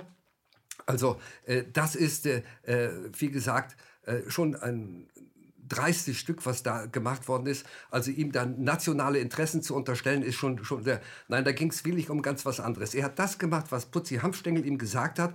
Und das hat er dann auch in Landsbeck, äh, als er dann festungshaft war, im Buch Mein Kampf niedergeschrieben. Ich möchte genau darauf eingehen. In meinem Kampf äh, stehen sehr viele Sachen. Das ja. kann man, ich habe das Mein Kampf natürlich gelesen und zwar auch die Originalausgabe und dann die kommentierte Ausgabe. Ja. Der, weil der heutige Deutsche meinen viele können das nicht lesen. Also ja. deswegen muss man das. Das ist aber oft unerträglich. Aber eins ist äh, drin, jedenfalls drin. Natürlich hat ähm, Adolf Hitler enorme Probleme mit äh, Juden. Das schreibt er auch da drin. Aber er liebt die Briten. Er denkt mit den Briten zusammen. Aber er hasst vor allem die Bolschewiki. Das ist ja, der rote Faden auch. Also und das ist, glaube ich, ist eben auch so. Da haben wir jemanden in Deutschland, der mag die Russen nicht. Das heißt, wenn ja. wir den unterstützen, können wir davon ausgehen, dass der mit den Russen auf jeden Fall nicht zusammen, aber der genau. wird von uns unterstützt. Und äh, das macht ja auch Ford zum Beispiel. Ford oder auch General Motors stellen ja damals im Zweiten Weltkrieg 80 Prozent der Fahrzeuge in Deutschland, also amerikanische Firmen, und zwar auch während des Krieges. Mhm. IG Farben, dieser Zusammenschluss dieser größten äh, ja. Firmen überhaupt, 50 Prozent Anteil Rockefeller. Es gibt ja, ja eine IG Farben US. Standard Oil nicht zu vergessen. Standard Oil, all die. Bombersprit war nach Deutschland ja. geliefert, damit überhaupt abheben und so weiter. Viel Logistik. Äh, die tönende Wochenschau, das ist Fox. Ja. Also Fox News ist das. Ja. Also die ganze ja. Propaganda ist amerikanisch orchestriert und ähm, damit ist äh, Adolf Hitler natürlich ein nützlicher Idiot, wie ich ihn äh, beschreibe, der aber äh, den richtigen Feind hat. Und wenn er also Russ noch angreift, das macht er ja dann auch und sich dort aufreibt, dann sind wir wieder bei Stratfor. Ich finde es super, wenn die sich beide umbringen. Schade, dass sie nicht äh, das bis zum Ewigkeit. Das erinnert mich an den Irak-Iran-Krieg, wo man auch da sagt, super, dass sie sich gegenseitig fern. Also das ist eben dieses Teile und Herrsche. Ähm, ich möchte mal auf etwas kommen was ich sehr interessant finde, die Deutschen waren damals ja aufsteigend von ihren Ideen und hatten auch ein paar äh, Menschen in Regierungspositionen, die gute Ideen hatten. Und zwar, die waren so gute Ideen, dass die dann ähm, übernommen wurden. Ich sag mal, Walter Funk ja, der ja sagt, äh, Reichsmark ja. als Leitwährung. Das ja. sehen wir später in Bretton, Bretton Woods. Genau das, nur eben nicht Reichsmark, sondern Dollar. Da haben wir Halmar Schacht, der Wirtschaftsminister, mhm. der in die BIZ, die Bank für internationalen Zahlungsverkehr, mitgründet. Turmbau zu Basel, auch ein tolles Buch. Und äh, dort ähm, gibt es auch ein gutes Buch mhm. von Jean Trepp, Bankgeschäfte mit dem Feind. Und dort dafür sorgt, dass die Nazis das Geld bekommen, was sie brauchen. Das ist den Leuten ja gar nicht klar. Später Operation Paperclip werden ja wesentliche Kräfte nach Amerika abgeführt. Da haben wir Werner von Braun, der kriegt die NASA. Da haben wir Gehlen, den Geheimdienstchef äh, Neue Heere Ost, der kriegt den BND macht er. Ähm, das ist ja in Deutschland alles nicht so bekannt. Ja. Ähm, warum eigentlich nicht? Ja, ja, gut, man möchte natürlich auch äh, diese Vaterschaften möchte man natürlich nach Möglichkeit leugnen und, und ganz abstreiten.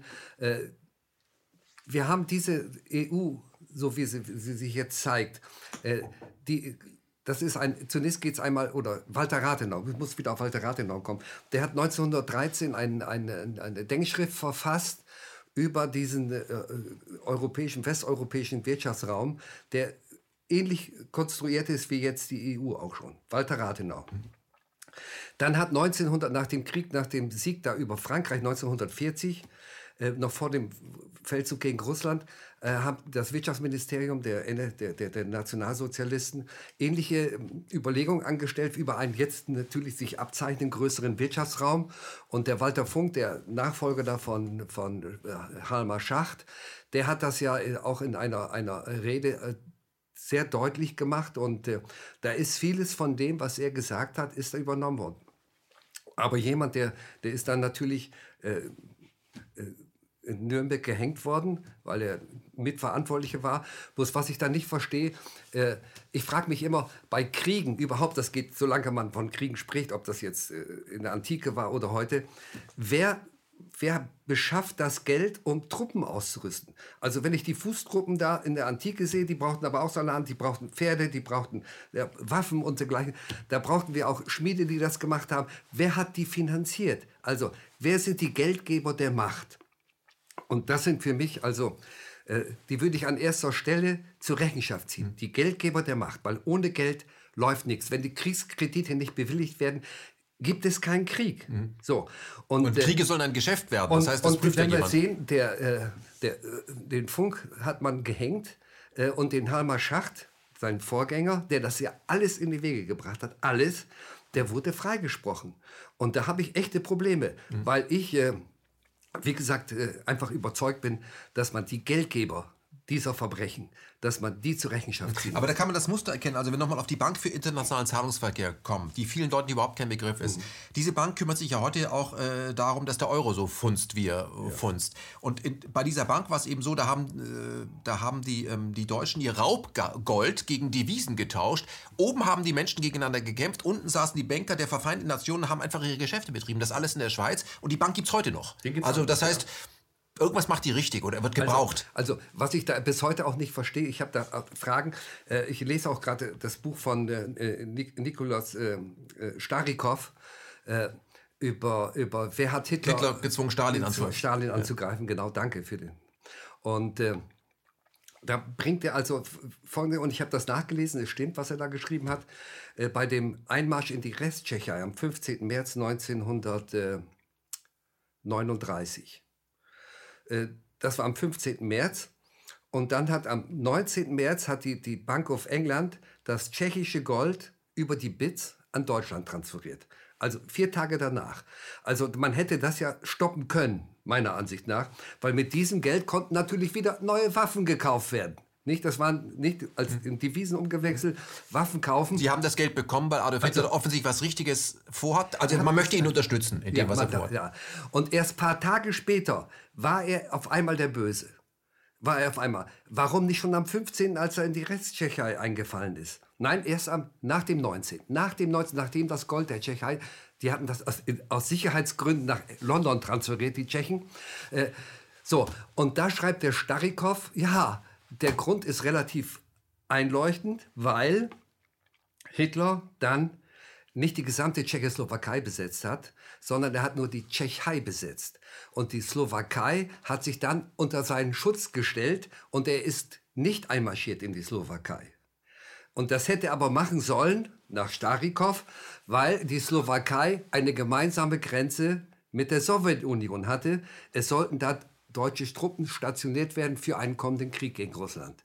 Und als Hitler das nicht gemacht hat, war denen klar, er spielt jetzt unser Spiel nicht mehr. Also nach Starikow. Mhm. Und äh, da steht da steckt eine gewisse Logik drin, meiner Ansicht nach. Ich kann an dieser Stelle auch noch mal empfehlen, äh, dass das von, äh, von den Amerikanern sehr genau beobachtet wurde. Das hat Farlin ja damals geschrieben, die zweite Front. Das Buch ja. ist auch wunderbar, dass man sieht, da Krieg ist so viel List, so viel Taktik und so bösartig. Mhm. Und am Ende schreiben die Siege die Geschichte und, und seifen denjenigen, der verarscht wurde, ja. Deutsch, ja. ein, dass er dann noch denkt, wir sind die Guten. Ja. ja. Ähm, ich möchte noch mal ähm, auf die Briten kommen, weil Sie gerade von der Bank von England gesprochen haben. Ähm, da sind wir bei Churchill. Äh, Churchill hat ja 1945, direkt nachdem Deutschland am Boden lag und besiegt war, äh, Operation Unthinkable äh, sich aus, aus dem Hut gezaubert, aus dem Zylinder gezaubert. Und da war ja der Plan, dass ähm, viele Truppen der SS noch in Waffen bleiben sollten und die sollten jetzt direkt äh, die Sowjetunion, die schon angeschlagen war, weiter platt machen. Also von da hatte man dann schon wieder keine Probleme mit den ehemaligen äh, Nationalsozialisten, sondern die können jetzt ja zu Ende arbeiten. Ähm, das Bild von Churchill, der ja auch ähm, ein Literaturnobelpreisträger war, ist ja ein sehr gutes in der, in der Öffentlichkeit. Ähm, Sie sehen es ein bisschen anders, ein bisschen kritischer, der Mann. Ja, ich, man muss es kritischer sehen. Also äh, Churchill war ein ausgesprochener Machtmensch. Äh, nicht, er hat ja schon im ersten, vor dem Ersten Weltkrieg höchste Positionen eingenommen. Er war äh, äh, äh, Sea Lord und äh, ist dann zwar in Ungnade gegangen und ist dann äh, äh, als Oberstleutnant hat er ein, ein Bataillon geführt in, in, in, in Flandern. aber er, er war, er war wirklich ein, ein Machtpolitiker durchaus und ähm, er, hat, er ist zur rechten Zeit eigentlich da in England gekommen, weil viele englische politische Strömungen, unter anderem auch der, der, der König Edward, die, der hat ja Hitler geschrieben, lieber Herr Hitler, einen Brief und so weiter. Also Hitler hatte dann schon äh, starke, starke positive äh, Rückmeldung aus England auch, so dass er wirklich hoffen konnte, dass seine äh, Anglophilie, will ich es mal so sagen, mhm. dass die auf fruchtbaren Boden fällt. Hitler war ein richtiger England-Fan. Absolut. Ja. Und jetzt sind wir auch, das hat natürlich verschiedene Gründe. Das ist einmal sein Rassismus, weil er sagt, die Engländer sind unsere Vettern. Mhm. Also schon mal rassistisch keine Probleme. Mhm. Und dann muss ich sagen, wenn wir da äh, in das England des äh, letzten Drittels des 19. Jahrhunderts schauen, da ist äh, dieses England der Tories, ja. das ist natürlich, äh, umspannt fast den ganzen Kontinent. Mhm. Also die, die, die, da ist ein Erdball. Ein Menschenbild, ganze, von, das von Cecil Road geprägt genau, ist. Genau, einen ganzen Erdball. äh, es ist kapitalistisch. es ist imperialistisch, es ist rassistisch bis hin zu Eugenik. So, also und da waren die sehr weit schon und äh, ich denke, das hat Hitler stark angezogen. Imponiert. Diese, imp ja, genau. Ich denke, das hat er einfach dann auch nur weiterentwickelt und äh, da hätte es also meiner Ansicht nach in England schon Kräfte gegeben, mit denen er er vielleicht doch hätte zusammenarbeiten können. Er war ja auch überzeugt, dass er, wenn man meinen Kampf liest, ja. da sind ja so viele Zitate, positive Zitate, die man findet, äh, die seine Anglophilie einfach nur unterstützen. Gibt es ja genügend. So, also, und jetzt kommt Churchill ins Spiel. Und da haben wir auch, den, dass der König mit seiner Affäre mit der Mrs. Simpson, äh, den konnte man dann äh, äh, zum Rücktritt zwingen. Und Churchill hat dafür gesorgt, dass er nicht nur der Rücktritt, sondern der musste aus England weg, weit weg, damit die Kontakte unterbrochen wurden, die positiven Kontakte. Er musste ins Exil. Und äh, Churchill hat dann natürlich auf die, mehr auf die amerikanische Karte gesetzt. Und Hitler wollte es einfach nicht wahrhaben. Und deswegen, äh, also für mich ist die Erklärung mit Dünkirchen als beim Angriff da gegen Frankreich im Juni 1940 äh, die deutschen Panzerkräfte Ring um Dünkirchen, so ich glaube sieben, acht Kilometer vorher, äh, drei Tage standen und die gesamte, das gesamte britische Expeditionskorps konnte evakuiert werden. Und Adolf Hitler hat das so, ich denke, so gewollt, als Zeichen an die Briten. Wir hätten euch. Wir wollen mit euch keinen Krieg führen. Mhm. Also, das ist äh, interpretiere Das kann man, kann man so sehen. Aber lassen Sie uns noch bei, bei Churchill bleiben. Churchill, wie gesagt, habe ich vorhin erwähnt schon, Operation Unthinkable. Könnt ihr vielleicht noch zwei Sätze zu sagen, weil man es nicht glaubt? Ja, ich habe das auch nicht geglaubt. Ich habe es ja nicht für möglich gehalten, dass also am 1. Juli 1945 der Angriff äh, auf die Sowjetunion stattfinden sollte. Äh, dazu wurden im Norden Deutschlands, also Friesland um die Ecke hin bis nach Schleswig-Holstein, äh, wurden Wehrmachtsverbände noch quasi unter Waffen gel gelassen, die wurden nicht gefangen genommen. Und die deutsche Nachfolgeregierung unter Admiral Dönitz ist dann von Berlin nach Flensburg-Mürwik und zwar direkt in das Hauptquartier der Briten. Die hatten also im Hauptquartier der Briten diese neue Nachfolgeregierung installiert, also in Rufweite, mhm. sage ich jetzt mal.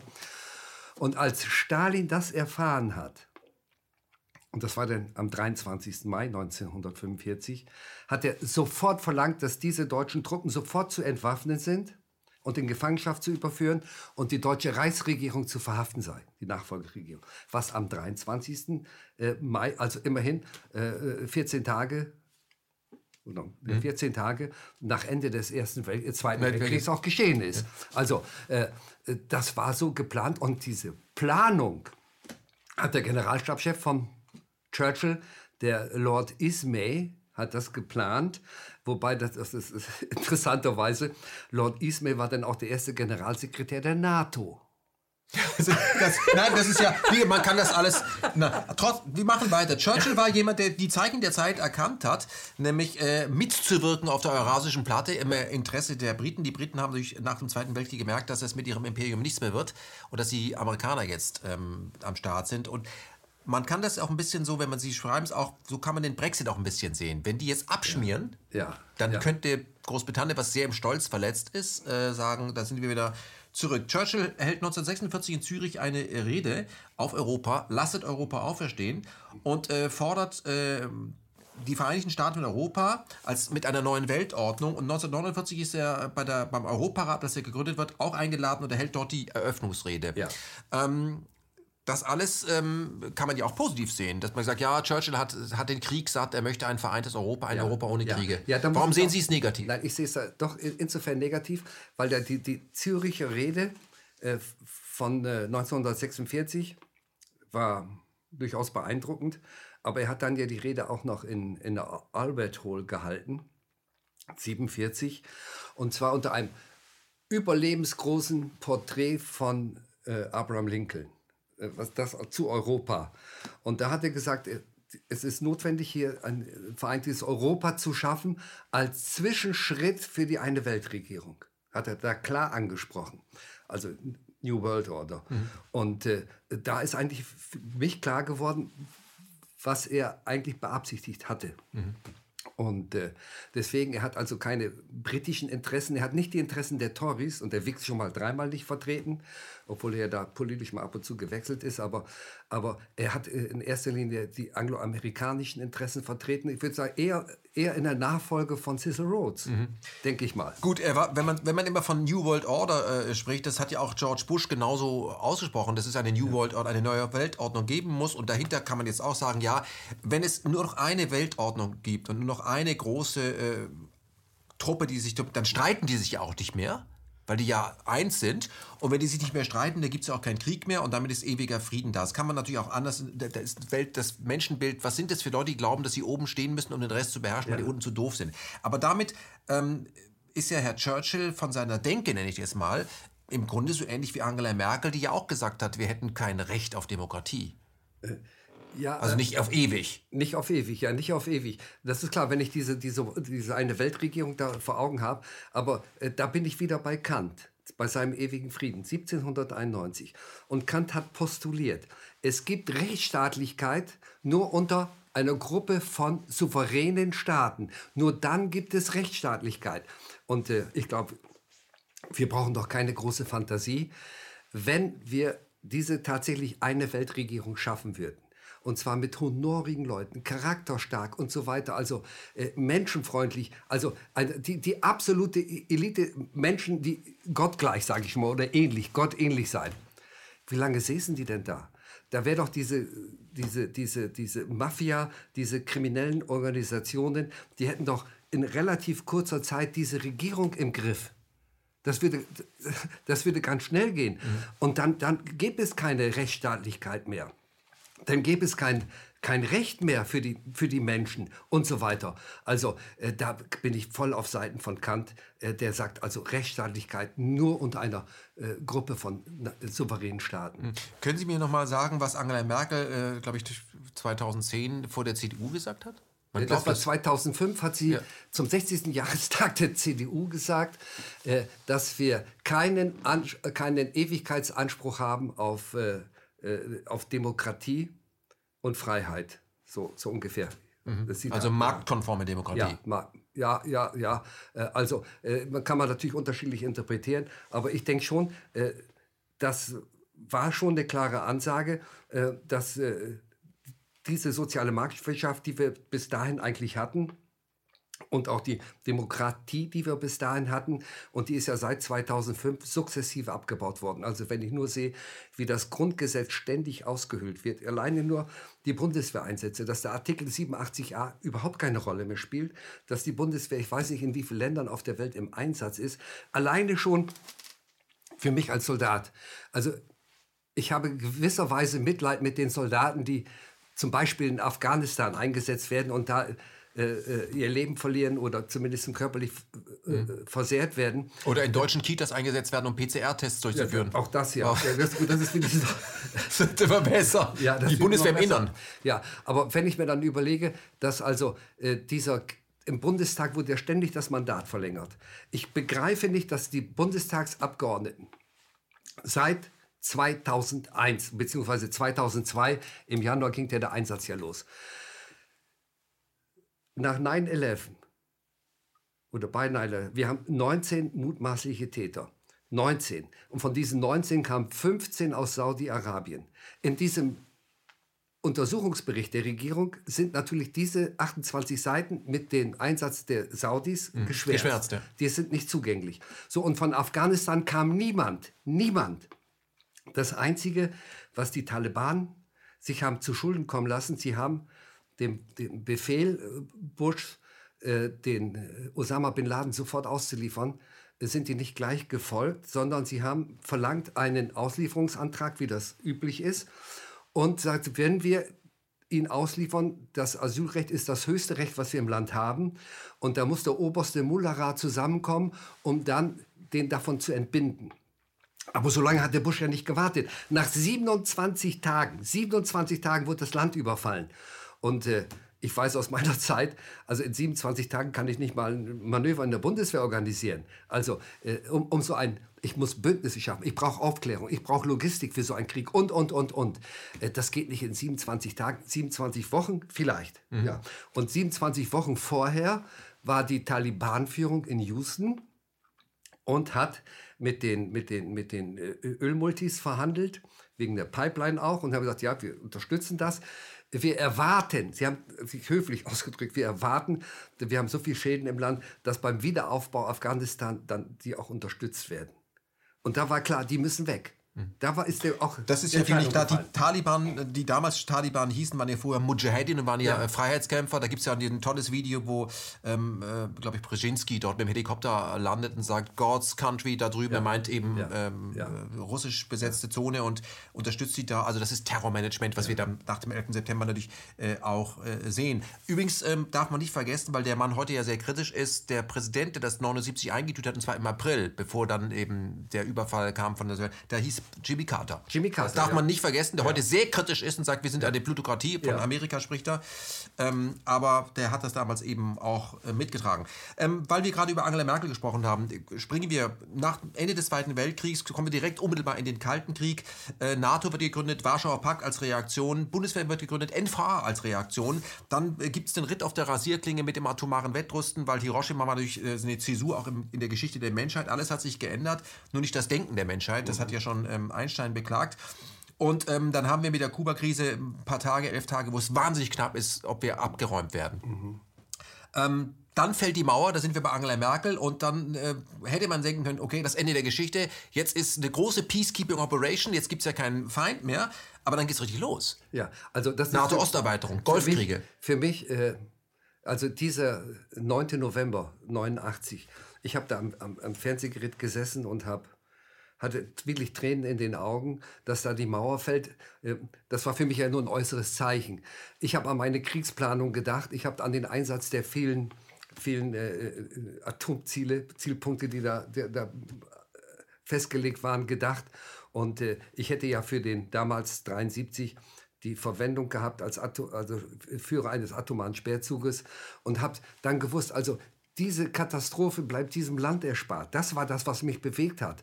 Und deswegen war ich, es war wirklich diese Nacht eines meiner glücklichsten Momente, mhm. muss ich schon sagen. Weil ich hatte diese Kriegsplanung vor Augen äh, und sagt, die ist jetzt Makulatur. Sind Sie damals davon ausgegangen, dass äh, Deutschland äh, aufhört, amerikanischer Brückenkopf zu sein gegen die UdSSR, dass die jetzt gehen. Ich hatte es gehofft, ich hatte es dann gehofft, dass also äh, Russland, die Russen gehen und die Amerikaner auch, weil nach Auflösung des Warschauer Paktes gab es keine Veranlassung für die NATO mehr.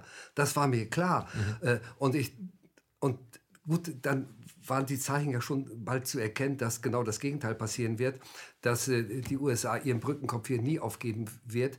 Und das ist ja auch äh, da ein, ein, wie soll ich, ein inhärentes Merkmal von von, von Seemächten. Schon in der Antike. Jede Seemacht in der Antike hat dafür gesorgt, von der Insel, dass sie die gegnerischen Küsten beherrschen. Mhm. Die gegnerischen Küsten, Brückenköpfe da haben. Aus Sicherheitsgründen. Und das hat natürlich, äh, die, die, Briten haben das immer gehabt. Die haben ihren Brückenkopf in Nordirland gehabt, nicht, wo wir, da geht es nicht um Katholiken und Protestanten, sondern es geht darum, dass Irland im Norden haben die Briten ihre britischen Landsleute implantiert. Die waren halt protestantisch, aber da geht es nicht um Protestanten gegen Katholiken, sondern das ist militärische gegen, Planung. gegen Briten und, und gegen Iren. Und der, der Brückenkopf hier in Europa war Calais. Also das haben die Briten in ihren Jahrhunderten immer gehabt. So, auch die Briten als Seemacht. Und was die Amerikaner machen, für die ist natürlich da der Atlantik, da braucht der Brückenkopf jenseits des Atlantiks und auf der anderen Seite jenseits des Pazifiks. Und sie haben ja verdammt schnell damit angefangen, als sie 1851 der erste Front hier seinen Fuß da im Pazifik benetzte, da. Das war 1955 haben sie schon äh, die, äh, äh, die, die Inseln im, im Pazifik besetzt.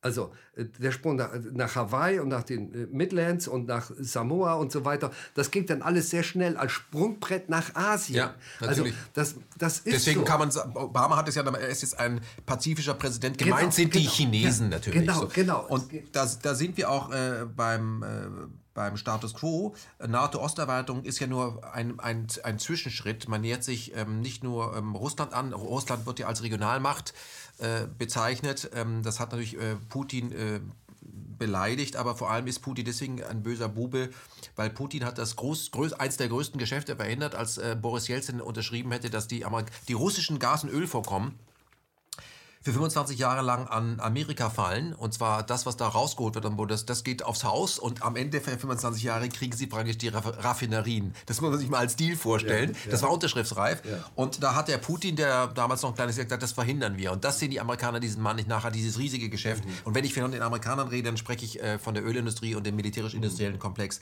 Ähm, so, so auch zu, zu, zu Nord Stream und das alles. Wir leben heute in einer Zeit, ähm, da haben wir ein aufsteigendes Weltreich, Weltreich und ein abfallendes Weltreich. Sie kennen das griechische Wort dazu, diese Falle. Ich kann das nie aussprechen. Thukydides-Falle. Thukydides-Falle. Ja. Können Sie mal die Gefahr äh, beschreiben, die in dieser Thukydides-Falle steht? Ja. Das ist der Status quo. Äh, das ist äh, äh, generell, also jetzt fällt mir der, der Schriftsteller nicht ein, der das, äh, hat ja ein Buch drüber geschrieben vor vier Jahren.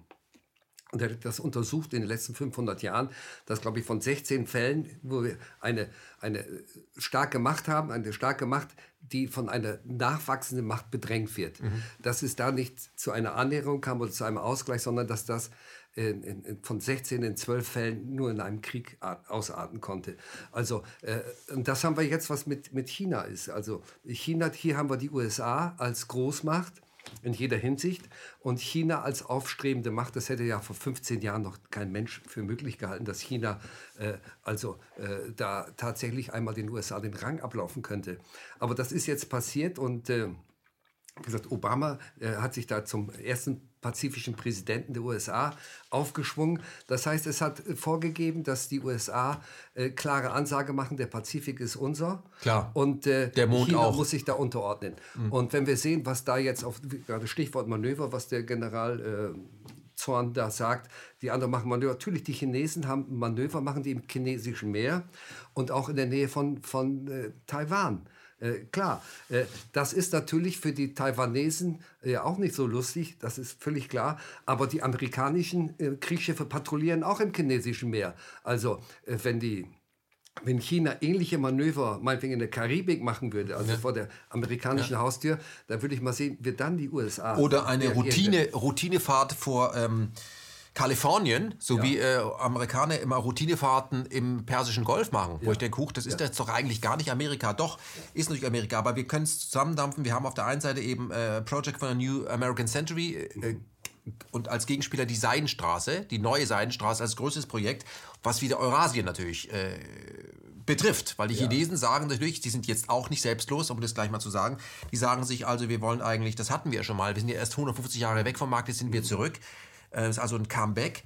Ähm, wenn, wenn man sich dieses Projekt anschaut, also von, von Shanghai bis nach Duisburg und die, die, diese Milliardeninvestition sieht, da muss ich als Imperium sagen, okay, da läuft mir jemand den Rang ab, das muss ich in allen Fällen äh, unterlaufen. Zum Beispiel, ich nenne es wieder zu Terrormanagement. Auf einmal haben die Amerikaner ja ihre Liebe zu um, muslimischen Radikalen entdeckt, die Uiguren, die auf einmal bedroht ja, sind. Ja. Ich möchte mit Ihnen ähm, über das sprechen, womit wo wir es ja dauernd zu tun haben, nämlich ähm, Meinungsmanagement, ja, ähm, da gibt es ja starke Presseverquetung, Atlantikbrücke oder wir haben in Deutschland elf große Zeitungskonzerne, die ganz starke atlantische Bündnisse haben. Da gibt es ähm, 27.000 PR-Berater des Pentagons, da gibt es jede Menge Lobbyisten, die in Brüssel ein- und ausgehen. Da gab es mal den Kongress für kulturelle Freiheit, da gibt es die Open Society Foundation von George Soros mit seinen 90 Jahren. Und sehr interessant, wissen viele auch nicht, die Amerikaner und auch Herr Soros damit sind sehr stark involviert, was den Europäischen äh, Menschenrechtshof angeht. Ich lese bei Ihnen, von 100 Richtern haben 22 direkte Verbindungen zu George Soros. So sehen auch deren ähm, Urteile aus, wenn es darum geht, dass man irgendwo menschenrechtstechnisch intervenieren muss. Mhm, mh. Ja, also äh, das versteht ja also der Soros mit seinen Open Society Foundations ja äußerst geschickt, dass er überall äh, äh eindringen kann und äh, äh, er macht das wirklich sehr, sehr vor und sehr effektiv. Er macht das sehr effektiv. Und so auch, äh, wenn ich hier gerade was die, die, die, Menschenrechtsforderung, da kann ich äh, etwas bewegen, da kann ich junge Menschen auch bewegen. Äh, wir sehen ja auch, was wir da, die Fridays for Future und wie auch immer. Black Lives Matter. Black Lives Matter sowieso, ja. da ist er ja auch stark involviert, aber in Black Lives Matter, da sind wieder, es geht ja gegen den Rassismus Und Black Lives Matter wurde ja gegründet 2013, also ja, unbedeutend mehr oder weniger, aber es fließen bedeutende Gelder. Und da bin ich ja nachgegangen und dann stelle ich fest, also alleine schon, äh, dass nach diesem brutalen Tod von George Floyd, gar keine Frage. Aber dass da weltweit innerhalb kürzester Zeit Demonstrationen stattfinden, die so orchestriert waren, das kann diese Gruppe, die da 2013 gegründet nicht alleine vollbringen. Da werden Strukturen geschaffen. Ich fand es ja interessant, dass in Deutschland, während Deutschland unter der Corona-Maske ist, die Menschen nicht sagen, was hat es mit dieser Maske auf sich, die Grundrechte sind eingeschränkt, sondern wie geht es den Schwarzen in Amerika? Das ist die vordringendste Frage, aber das wird in unseren Medien ja, ja. auch so transportiert. Aber da will ich was sagen. Äh, hier geht es gegen den Rassismus, das ist ja auch alles zu unterstützen. Aber wer steckt dahinter? Wer finanziert das Ganze? Und da sind wir eigentlich wieder bei einer Gruppe von alten, reichen, weißen Männern. Männer. Mhm. Das ist doch das Verrückte an der Geschichte. Und jetzt frage ich mich, die haben doch wohl nicht das Wohl der, der, der, der Afrikaner im Blick. Im Blick, ja, sondern es geht um deren handfesten Interessen, äh, äh, die sie hier umsetzen wollen. Äh, äh und, äh, und dazu werden diese Menschen einfach nur missbraucht. Und die Unruhen, die wir auch sehen, in den USA, äh, da haben wir ja verbunden Black Lives Matter, nicht in Eintracht mit der, mit der amerikanischen Antifa, äh, gewalttätig und so weiter. Und äh, da sind schon Fragen zu stellen, mal, wer finanziert das Ganze? Aber das habe ich ja schon gesagt, das sind diese Gruppen. Aber welche Absichten haben sie? Na, die Absichten, äh, ich glaube, die sind klar. Man, man sagt eben, wir leben ja heute in Zeiten, in der es alles ganz schrecklich und hysterisch, alles sind alles nur noch globale, globale Krisen. Covid-19 ist eine globale Krise, Klima ist eine globale Krise, Terror ist eine globale Krise und deswegen müssen wir das alles global machen. Äh, Demokratie ist zu langsam. Wir brauchen eine neue Weltregierung, die das eben macht. Und das hat Rockefeller ja schon gesagt und hat ja Naomi Klein geschrieben, wenn der Schock nur stark genug ist, dann sind die Menschen bereit, äh, auf vieles zu verzichten, damit es ja. nur besser wird. Das ja. heißt, wir müssen diese Menschen in Angst halten. Das Buch ist insofern eine Herausforderung, weil sie ja ähm, mit Covid-19 enden und da ist sogar die Rede von einem JFK-Familienmitglied äh, ja. mit drin. Ja. Ähm, das Buch ist brandheiß und da haben sie richtig Gas gegeben, um diese 550 Seiten. ja, ist, ist, ist Wahnsinn. Ähm, lassen Sie uns über diese globalen äh, Krisen äh, sprechen. Wie beurteilen Sie denn ähm, das, was wir im Moment erleben mit Covid-19, ist es für Sie, so ähnlich wie bei der 11. September WTC 7, eine Controlled Demolition der Demokratie? Ja. Ja, das würde ich schon sagen. Äh, oder das sage ich auch, äh, ohne Konjunktiv, sondern äh, es ist es ist, meiner Ansicht nach, ist es für mich relativ eindeutig. Wenn ich sehe, wir haben, also jetzt folgen, 2010 haben wir dieses, äh, dieses Strategiepapier der Rockefeller Foundation. Und da steht auf Seite 18 unter Lockdown, steht da drin, Ziel des Lockdown wird es sein, äh, jetzt muss ich mal überlegen, Ziel des Lockdown wird es sein, autoritäre Regierung zu implantieren und die, das, äh, mal die, die Zustimmung der Bürger zurückzudrängen. Also äh, ganz klar, also die, die Rechte der Bürger einzugrenzen und die, die, die, die autoritären Strukturen zu stärken. Also die klare Aussage. Mhm. Steht auf der Seite 18 und 19 in diesem Papier. Und zwar, das Papier behandelt auch den, eine Pandemie, die da ist, die man nutzen könnte für so etwas. Das hat mich natürlich schwer stutzig gemacht, weil ich sage, das passiert ja jetzt im Moment. Es war vorher eine Übung noch ja. da, muss man sagen. Und also ja, gut, ja, die Übung. Und dann haben wir, das habe ich leider nicht im Buch drin, das werde ich vielleicht in der zweiten Auflage noch einbauen können. Das ist von 2000, ein Jahr später, macht die EU äh, ein Comic, 50 Seiten stark.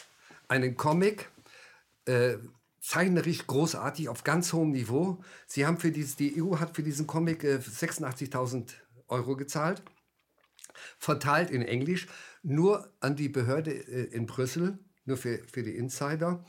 Und da geht auch so, da äh, entsteht in Peking entsteht da dieser, dieser, dieser Virus, der da frei wird. Das wird im Comic gezeigt. Ja, wird im Comic alles gezeigt. Die Entwicklung bis jetzt und auch dann, wie, da sitzen hier die vier Vertreter der EU-Kommission, äh, also die Präsidentin bis hin zum, zum, zum, zum, zum, zum außenpolitischen Sprecher, also da war es auf dem Comic eine Sprecherin, die dann sagen, also äh, wir haben jetzt mit unseren Maßnahmen äh, das verhindert, dass Millionen Menschen sterben durch unsere Maßnahmen. Also es ist einfach, als ob das eine Sprechvorlage ist für das, was unsere Regierung heute sagt. Mhm. Äh, also das hat mich schon auch schwer stutzig gemacht. Das war also 2011. Mhm. Zwei da, Monate bevor dieses äh, Covid-19 auf der Agenda erschien, gab es ja eine Übung, die genau das geprobt hat. Und zwar, genau das, und zwar äh, Event 201. Ja, genau. Wird bei Ihnen erwähnt. Ich möchte an dieser Stelle sagen, ähm, ein Buch, ähm, das ich dazu dringend empfehlen kann, wenn Sie es nicht schon kennen, und zwar das aktuelle Buch von Paul Schreier, Chronik einer angekündigten Krise. Es wurden im ja. Vorfeld äh, Pandemiestrukturen geschaffen, ja, ja, um, deswegen funktioniert das auch. Weil man, das machen ja alle, ja klar, das ist eine Übung, die im Vorfeld... Paul Schreier habe ich leider nicht lesen können, weil, äh, wie gesagt... Sie kündigen sind also, er macht das sehr dezidiert, wo eben auch sieht, es geht ganz stark, kommt es aus der Biowaffenforschung, heißt heute eben statt Defense, heißt es Health. Also was ich ja, wer das noch glaubt, was da aus dem Fernseher kommt, wer noch einen hat, dem kann man nicht helfen, weil die Krankenhäuser sind leer. Wir haben ähm, sehr viel Personal, glaube ich, 300.000 oder 400.000 Menschen im ja. Gesundheits, die wenig arbeiten, die, die Bewertungsinstitute werden bezuschusst. Ja. Äh, wenn ich da vielleicht dazu sage, das nächste war, was mich sehr stutzig gemacht hat, vom April 2020, also bei dieser Event 2000, 201, ja, waren also kaum Virologen dabei, da waren also Vertreter der Lufthansa das, und so weiter und so weiter, aber keine Medienkonzerne. Medienkonzerne, aber keine Leute, die sich mit Pandemien beschäftigt hatten bis dahin. Mhm. Also sowas macht mich dann ja auch schon stutzig, aber was mich noch mehr stutzig gemacht hat, war das Papier des Bundesministeriums des Innern vom April 2020. Und da steht ganz klar drin, äh, dass, äh, dass äh, da eine Schockwirkung erzeugt werden muss. Nicht? die Leute in Angst zu versetzen sind, eine Schockwirkung, dass sie die Menschen dann auch das, was man ihnen verordnet, dass sie das auch machen aus Sicherheitsgründen. Sie wollen ja. sich ja schützen. Und was stand da noch? Da stand dann noch, jetzt muss ich mal überlegen, dass, äh, jetzt waren Sie mal, also die Schockwirkung, äh, genau. Und dass man tunlichst die Sterbefallziffern nicht nennen soll, weil die so gering seien, dass man die Leute damit nicht in diese Schockwirkung bringt. Genau, ja. Steht drin. Ja. Und ja. wenn ich da was. Das hat ja ein Insider dann wenn, auch publiziert. Ja. Wenn und da ich sage, Entschuldigung, was geht? Und den haben sie dann direkt entfernt. Ja. ja. Also, und wenn ich also jetzt, ein Whistleblower. Wenn ich jetzt heute bin, also ich habe jetzt mit diesen Zahlen, dass wir jetzt wieder die gleichen Zahlen haben wie im April 2020 hören wir jetzt jeden Tag, jetzt 2500 und äh, im April 2500 und jetzt wieder 2500 äh, Infizierte pro Tag. Und da habe ich mich jetzt vorbereitet für heute mhm. und bin rein in das Robert Koch Institut und habe mir von der 17. Kalenderwoche die Daten rausgesucht. Habe sie gefunden und da kann ich sagen, also ich habe so einigermaßen im Kopf, glaube ich. Äh, an der 17. Kalenderwoche hatten wir 350.000 Tests 5% waren positiv, das waren 2500. Jetzt habe ich die 38. Kalenderwoche genommen. Das war, glaube ich, eine der letzten, die ich da gefunden habe.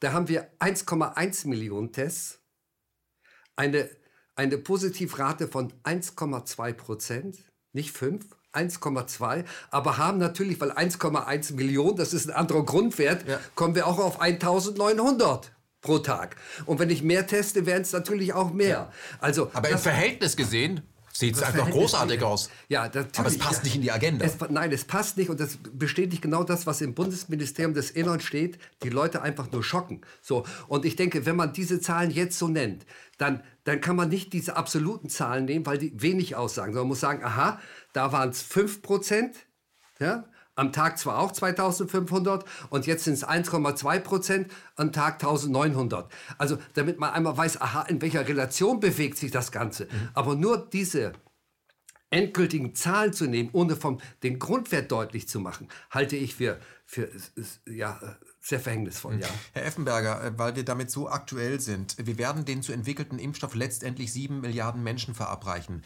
Das hat kein wahnsinniger Diktator von sich gegeben, sonst, ja. das war äh, Bill Gates in den Tagesthemen.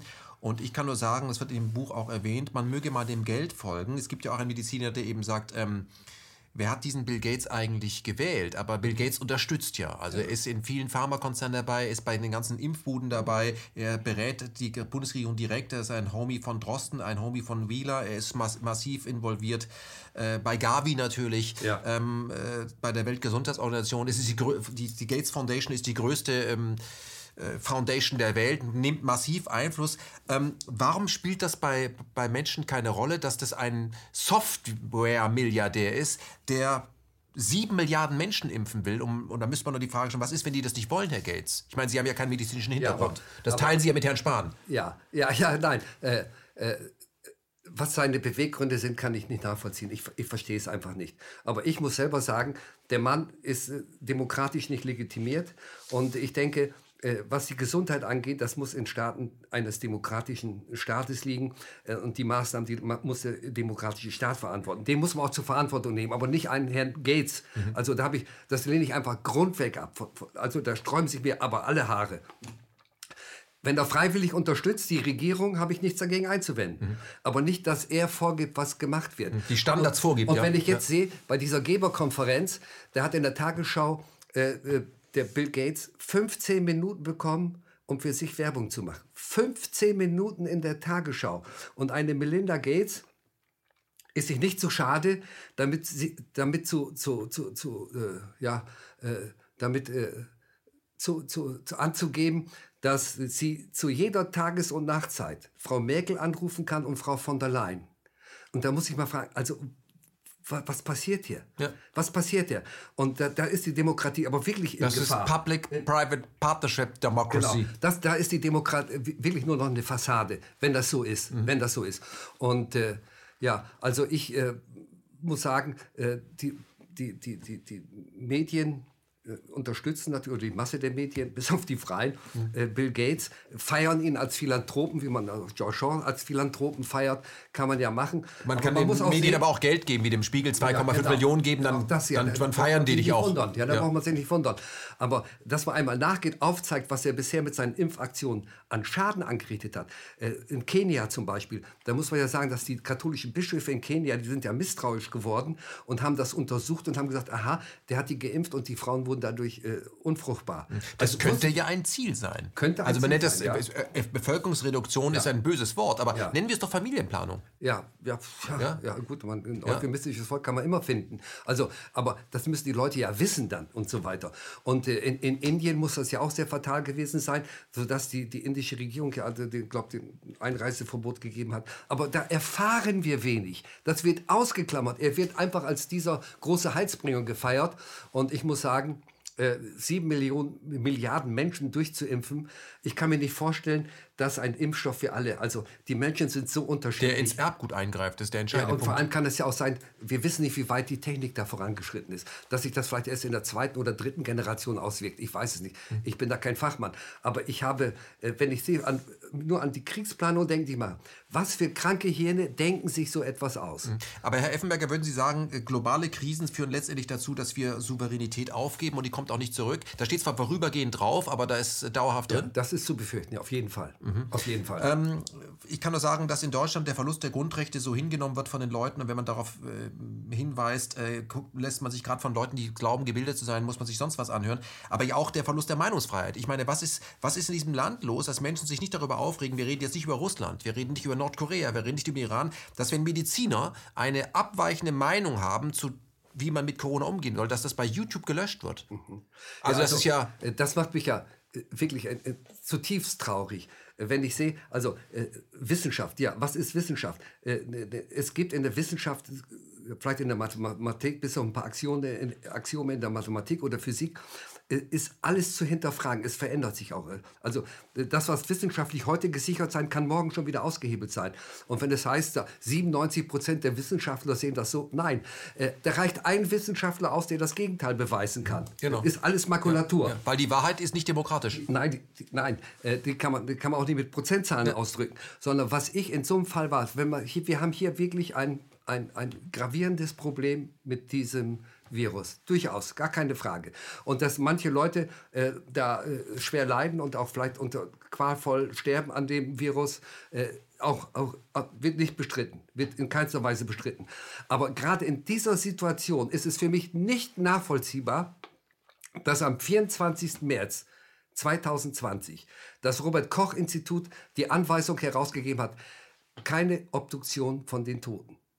Also mit anderen Worten, wir, wir wollen nicht wissen. Ja, und der, der muss man ja sagen, der Püschel, der hat das sich darüber hinweggesetzt, hat jetzt erst recht untersuche ich die. Wir müssen doch wissen, an was sind die gestorben. Ja, wir lernen und von den Toten. Wir lernen von den Toten. So. Und, und dass sich da niemand aufgeregt hat, das habe ich nicht verstanden. Dass die Menschen da nicht stutzig werden. Aber ich glaube, ähm, das ist so ein bisschen so, äh, das kommt mir so ein bisschen vor wie äh, kurz vor 45, wo man dann sagt, also wenn wir uns tatsächlich geirrt haben und das stimmt gar nicht, was Lenny Riefenstahl uns den ganzen Tag verkauft mit Endsieg, wo, wo stehen wir denn da? Blendet man aus. Ich möchte noch mal ähm, bei einer ähm, Kampagne äh, halten, die Sie ja im Buch auch abdrucken. Die Bundesregierung hat Geld ausgegeben. 22 Millionen. ja. Ja, und zwar während der Corona-Krise hat sie auch für viele Milliarden amerikanische Jets gekauft. Das muss man Ja. dazu sagen. Ja? Also amerikanische Jets werden von unserer jetzt Verteidigungsminister auch ohne Fachkenntnis gekauft. Das, das hilft den Leuten auch auf der Straße. Aber 22 Millionen wurden an Scholz und Friends überwiesen. Ja. Da haben sich dann die ein oder andere Prominente hin, ich bleib zu Hause. Ich hatte sofort, das, sofort das Bild eines NATO-Soldaten im Kopf, was man dort aber eben nicht sieht. Also das fand ich toll, dass sie das abgebildet haben. Und nochmal zum Geld. 8 Milliarden sind ja zusammengekommen. Ja, wurden ja gesammelt in der Geberkonferenz. Wie viel Geld hat denn eigentlich damals gefehlt, damit die Flüchtlingsheime ihr Geld bekommen, um das Essen zu bekommen? Das ist genau, das ist ja, also das ist das, danke für diese Frage. Äh, die ist wirklich großartig. Das bewegt mich auch. Also wenn ich sehe, diese Geberkonferenz mit dieser Schaltung EU von der Leyen und alle waren dabei. And the world will win. Ja, und dann kommen acht oder sieben, acht Milliarden zusammen und alle feiern sich und so weiter. Für diese Massenimpfung, wohlgemerkt, für diese Masse, wo wir gar nicht wissen, wie, äh, ob die überhaupt erfolgreich Geld so an sein die. Pharmaindustrie ja, auch Geld noch. an die Pharmaindustrie. Und vor allem ist ja auch so, dass die Pharmaindustrie, was neu ist, dass sie für ihren Impfstoff nicht haften muss. Also die, für die Folgen, die Schäden, die die Impfung hervorrufen Mhm. könnte, haftet der Staat. Also das heißt, die Steuerzahler selbst, die geimpft mit werden. ihrem Körper. Mit ihrem Körper und auch mit ihrem Geld. Die zahlt. Die Pharmaindustrie ist Bekommt nur die Patente. Außerhalb der Haftung. Außerhalb der Haftung. So. Und da habe ich, als ich das Bild gesehen habe, hat sich mir Folgendes aufgedrängt. Im Frühjahr 2015 15. 15, hat der UN-Flüchtlingskommissar Peter Sutherland, auch ein Mann von Goldman und Sachs, muss man wissen, Goldman und Sachs, der hat dafür gesorgt, dass die Unterstützung der Flüchtlinge in den Lagern, da in Jordanien und Umgrenzen, wie auch immer, äh, von 30 Dollar pro Monat auf 12 reduziert werden. Also eine Differenz von 18 Dollar. Und da hat sich keine Geberkonferenz gefunden. Man hätte dieses Elend, was dann entstanden ist, durchaus äh, mildern können oder verhindern können. Und Es fehlten wissen. 210 Millionen Dollar. Es fehlten fürs Jahr. Für ein Fürs Jahr. Jahr. Fürs ein Jahr und für eine Million Menschen fehlte äh, 210 Millionen. Wo war denn da eigentlich der Philanthrop Bill Gates? Der hätte nur so machen müssen. Ja, genau. Und wo war eine Frau Merkel, angeblich die aus humanitären Gründen, die hier alle aufgenommen hat? Ja. Äh, wo war sie da? Da hätte sie doch auch eine Geberkonferenz einberufen können. Null. Die haben nicht die Hand ge geregt, da hat sich niemand geregt. Äh, man hatte auf einmal waren die Flüchtlingsströme vor unserer Tür. Ja. Und, äh, und das muss ich sagen, also es ist eine Schande. Also wer das sieht, sieht also Wie mit dem Wo- Leid dieser Menschen Ja. umgegangen wird. wo, wo kein Wille ist, ist auch Ja, kein Weg. Und ich Herr habe, Effenberger. für mich ist das vielleicht noch mal, es kommt bei mir so hoch, weil ich Ende September 2015 war ich auf eine Vernissage und da wurde uns vorgestellt äh, ein Kilian Kleinschmidt, ein 50-jähriger stämmiger Bayer, der war da der Bürger, also der Leiter von einem 100.000 Seelenlager, nicht? Und äh, der hat wirklich eindrück, eindrücklichst geschildert, wie das dazu gekommen ist. Und er sagt, er versteht es einfach nicht, dass man diese 18 Dollar nicht aufbringen konnte. Er sagt, er hat eine Stadt da gehabt, 100.000 Menschen mit, Kranken, mit funktionierenden Krankenhäusern, mit Schulen, mit allem drum und dran. Und dann nicht, und dann war klar, da wurde denen gesagt, so, ihr müsst jetzt in Deutschland da das Heil suchen. Weil er sagte, so, so mit, 12, mit, mit, mit den verbliebenen 12 Dollar konnten sie sich nicht mehr ernähren. So, und äh, das hat mich wirklich bewegt, wie dieser Mann, der auch von den Menschen da in dem Lager liebevoll unser Bürgermeister genannt wurde, weil es Deutscher und Bayer war, unser Bürgermeister. Also, äh, also das werde ich nicht vergessen. Also den, das Statement von dem Ende September 2015 werde ich einfach nicht vergessen. Und deswegen bin ich auch so, so emotional jetzt dabei, äh, weil mich das einfach Aber da kann man eindeutig sehen, äh, wie die Bevölkerung wirklich eingeseift wird ähm, mit dem, was wir heute Lockdown nennen. Äh, würden Sie sagen, was wir wirklich erleben, ist ein Great Reset, weil das Währungssystem so soft abgefahren werden kann? Ah, Das, das ist wieder ein schönes Stichwort. Great Reset, das kommt ja von dem Klaus Schab, vom, vom World äh, Economic, Economic, ja. Economic, Forum. Ja. Äh, der will jetzt den Great Reset machen. Und jetzt, also, äh, das ist eigentlich zum Schmunzeln. wir zitieren, die, wir zitieren Welt, sie nur. Die Welt in diesen Zustand versetzt haben. Das ja. sind diese Leute. Also, ne? Ja. Und die wollen jetzt durch ein Reset das alles wieder in, in Ordnung bringen? Nein, hier scheint es doch um was anderes zu gehen. Dass dieser Crash da, wenn wir denken, diese äh, Schulden, die hier gemacht worden sind, wir haben also, äh, äh, wir brauchen also, um, um, um das vielleicht zu vergleichen, wir haben unsere Erde, so, und wir noch zehn andere Erde verschuldet. Zehn andere, die gar nicht da sind. Das ja. ist ja nur ein Fiktiv. Ja. So, so viel Aber das bedeutet verschuldet ja. an, an Ressourcen. Äh, das ist ja von niemandem aufzubringen. Und äh, wenn das jetzt alles zusammenbricht, dann kann man, können die Verantwortlichen, Plutokraten, sage ich jetzt mal so, äh, oder kapitalistisch interessierte, ge, interessierten Gemeinde, äh, die können dann sagen, ja, also an uns liegt es nicht, das war jetzt durch Corona bedingt. Genau, und da gibt man uns dann, also denen, die, die zu viel letztendlich sind, bei den aktuellen Produktionsmethoden, ja. die ja zu viel letztendlich sind, gibt man ein aktuelles Grundeinkommen. Ich ja. sage übrigens immer aktuelles Grundeinkommen, weil ich glaube, die halten uns für Schweine die ja. wir einfach auf die Schlachtbank. Ja. Das sage ich ja. immer dazu. Die haben also das Menschenbild dieser Menschen, ähm, das, das, das, kann man erkennen, weil wenn man wirklich Menschen helfen wollte, dann würde man dafür sorgen, dass nicht jeden Tag äh, Tausende von Kindern verhungern, wenn man das Einmal wirklich wollte. Ja, und ich denke auch, was zu Menschenwürde unbedingt dazugehört, also kann ich ja nur von mir ausschließen, dass ich ein, ein so weit selbstbestimmtes Leben führen kann und dass ich nicht nur alimentiert werde, sondern, äh, und das macht die Menschenwürde auf, dass ich selber entscheiden kann und dass ich auch, wie gesagt, eine Arbeit habe äh, und so weiter. Also äh, das macht für mich das Menschenbild aus und die Leute nur, nur stillzuhalten und sagen, ihr kriegt Geld und seid still, ihr ja. gar nichts mehr. Ein bisschen Grundkonsum. Ein bisschen Grundkonsum und das ist Menschenverachten ohne Ende. Ich denke schon, der Mensch äh, äh also ich gehe natürlich da von mir aus, dass man eine gewisse Struktur braucht und dass ich da mich auch freuen kann. Ich bin, habe ja Handwerker mal gelernt, ja. dass ich mich, mich über die, das, was ich mache, mein Tagwerk da freuen kann. Wenn ich schaue, ich habe das heute gemacht, da ist was entstanden. Ja, der Mensch braucht eine Aufgabe. Und, und, wenn ich in den Garten gehe, was anpflanzen und so weiter, der Mensch braucht auch eine Aufgabe, ganz genau. Und das wird alles weggebügelt äh, und diese Aussage, dass die dann die das Grundeinkommen bekommen, dass sie sich selbst ihre Aufgaben suchen, da habe ich auch schon gewisse Zweifel dran, ob das überhaupt so, so möglich ist. Also äh, ich denke, äh, da muss ein ganz anderes Denken einsetzen. Äh, Aber das, das fordert ja einen selbstbestimmten Menschen und das bedeutet für mich also Globalisierung das, und ist, ist Zentralisierung und das ist einfach eine eine Diktatur, wo die oben einfach sagen, wir haben das Recht dazu, weil ihr unten so bescheuert seid. Ich glaube, dass wir unbedingt dezentralisieren äh, sollten. Und das kann man ja. ja. auch sehen, in welchen Abhängigkeiten wir sind. Das ist ja vielleicht das Positive bei der Corona-Geschichte, ja. dass man sagen kann, die Österreicher haben es begriffen, wie wichtig sind eigentlich lokal erzeugte Lebensmittel. Ja. Also das kann man sehen. Ähm, ich möchte zum Schluss Ihres Buches ähm, noch auf etwas hinweisen, was Sie im Buch auch beschreiben, damit wir nicht nur Bad News verbreiten, auch wenn wir zwischendurch lachen. Ähm, es gibt ja in Deutschland so etwas wie Michael Ballweg unter anderem und viele andere Geschichten und die Querdenken-Demonstration, die ja doch mehr als 17.000 Menschen auf, den, auf die Berliner Straßen gebracht haben. Sogar vor dem Reichstag, der gerade noch vor dem Sturm beschützt werden konnte, wenn man Herrn Steinmeier glaubt. Für die viele nicht äh, wissen, wer Herr Steinmeier ist, weil er gar kein Fernsehen mehr. Können Sie, was macht Herr Steinmeier hauptberuflich? Da bin ich überfragt. Gut, lassen wir weg. ähm, was, wie sehen Sie das, ähm, äh, diese Querdenken-Geschichten, diese Demonstrationen auf den Straßen, wo Menschen, die ja Covidioten sind und, ja, und Verschwörungstheoretiker... Ja. Also, also das halte ich für... Also ich denke, diese Menschen, die gehen auf die Straße, weil sie weil sie um die Zukunft sich Sorgen machen. Und zwar, ich denke, berechtigte Sorgen machen. In jeder Hinsicht. Das haben wir heute besprochen. Mhm. Das geht um die Einschränkung der Freiheitsrechte. Und wie gesagt, der Friede alleine ist es nicht, sondern wir brauchen Frieden in Freiheit. Und daher brauchen wir Wahrheit. Und, und natürlich so wahrhaftig wie möglich da. Und das wird ja mit diesen ganzen Maßnahmen der Regierung, wenn wir sehen, in der EU haben wir ja ein, äh, 2016 auch wohlgemerkt äh, ein, äh, ein Strategiepapier zu Kommunikation. Also um die Kommunikation der EU in eine bestimmte Richtung zu lenken, also mani zu manipulieren, äh, haben die eine diese Strategiekommission ins Leben gerufen.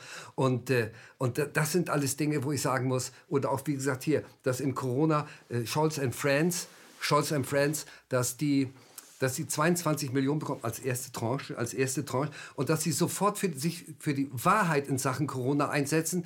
Das heißt, sie machen auch, wenn die irgendwo etwas lesen, das von Wissenschaftlern kommt, die das etwas anders sehen, hauen die gleich rein. Mhm. Dafür werden die bezahlt. Ja. Das macht nicht die Regierung. Das ist ja der Geist von Walter Lippmann und Edward Bernays. Und, und ich nochmal jetzt zu der Wissenschaft. Also ich habe ja an der TU Mathematik studiert auch und ich muss sagen, also äh, da ist es vielleicht einfacher, aber in den anderen Disziplinen, da gehört es doch einfach zur, zur, zur wissenschaftlichen Hygiene, dass ich zwei Parteien, wo wir sagen, wir haben nicht die genauen Erkenntnisse. Uns fehlen die absoluten Erkenntnisse. Die haben wir nicht. Die hat weder der Drosten äh, noch andere, sondern dass wir sagen, wir müssen einen Diskurs. Kurs, ja. Wir brauchen einen wissenschaftlichen Diskurs. Um da, und das findet nicht statt. Die anderen werden verteufelt, die nicht äh, auf dem Regierungskurs sind. Herr Effenberger, warum ist es nicht möglich für die Gebühren, die wir an ARD und ZDF überweisen dürfen, ähm, dass wir dafür Herrn Drosten ähm, und Herrn Wodak und Herrn Bagdi zum Beispiel und Herrn Püschel mal in einer Sendung bei Land sehen. Ja, Warum ist das nicht, wegen den Reisekosten? Weil ich würde es aus, ich würde es, ich würde es geben.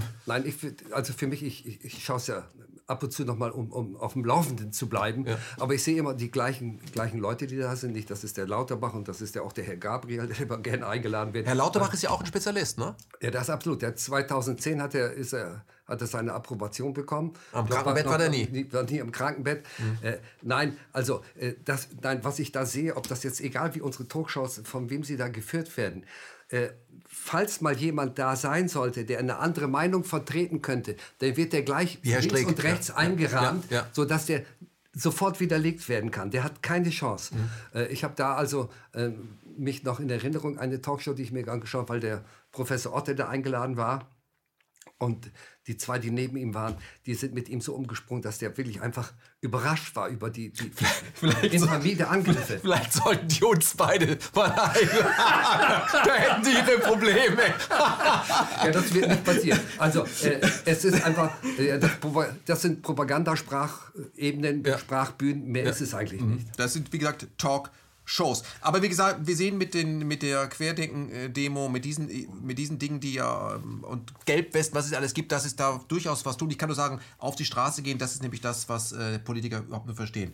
Ich möchte zum Schluss ähm, Benjamin Franklin zitieren. Wer die Freiheit aufgibt, um Sicherheit zu gewinnen, der wird am Ende beides verlieren. Wo steht Deutschland 2021? Oder Ende 2021 ist dann die 17. Welle da und gar keine Demokratie mehr, ausgangsbeschränkt, komplett Kriegsrecht und Ganzkörperanzüge. Wohin geht das? Also, wenn ich jetzt die, die Corona weiterverfolge, äh, wie gesagt, immer nur Schockwirkung erzeugen, nicht? Nach diesem Papier des Bundesinnenministeriums.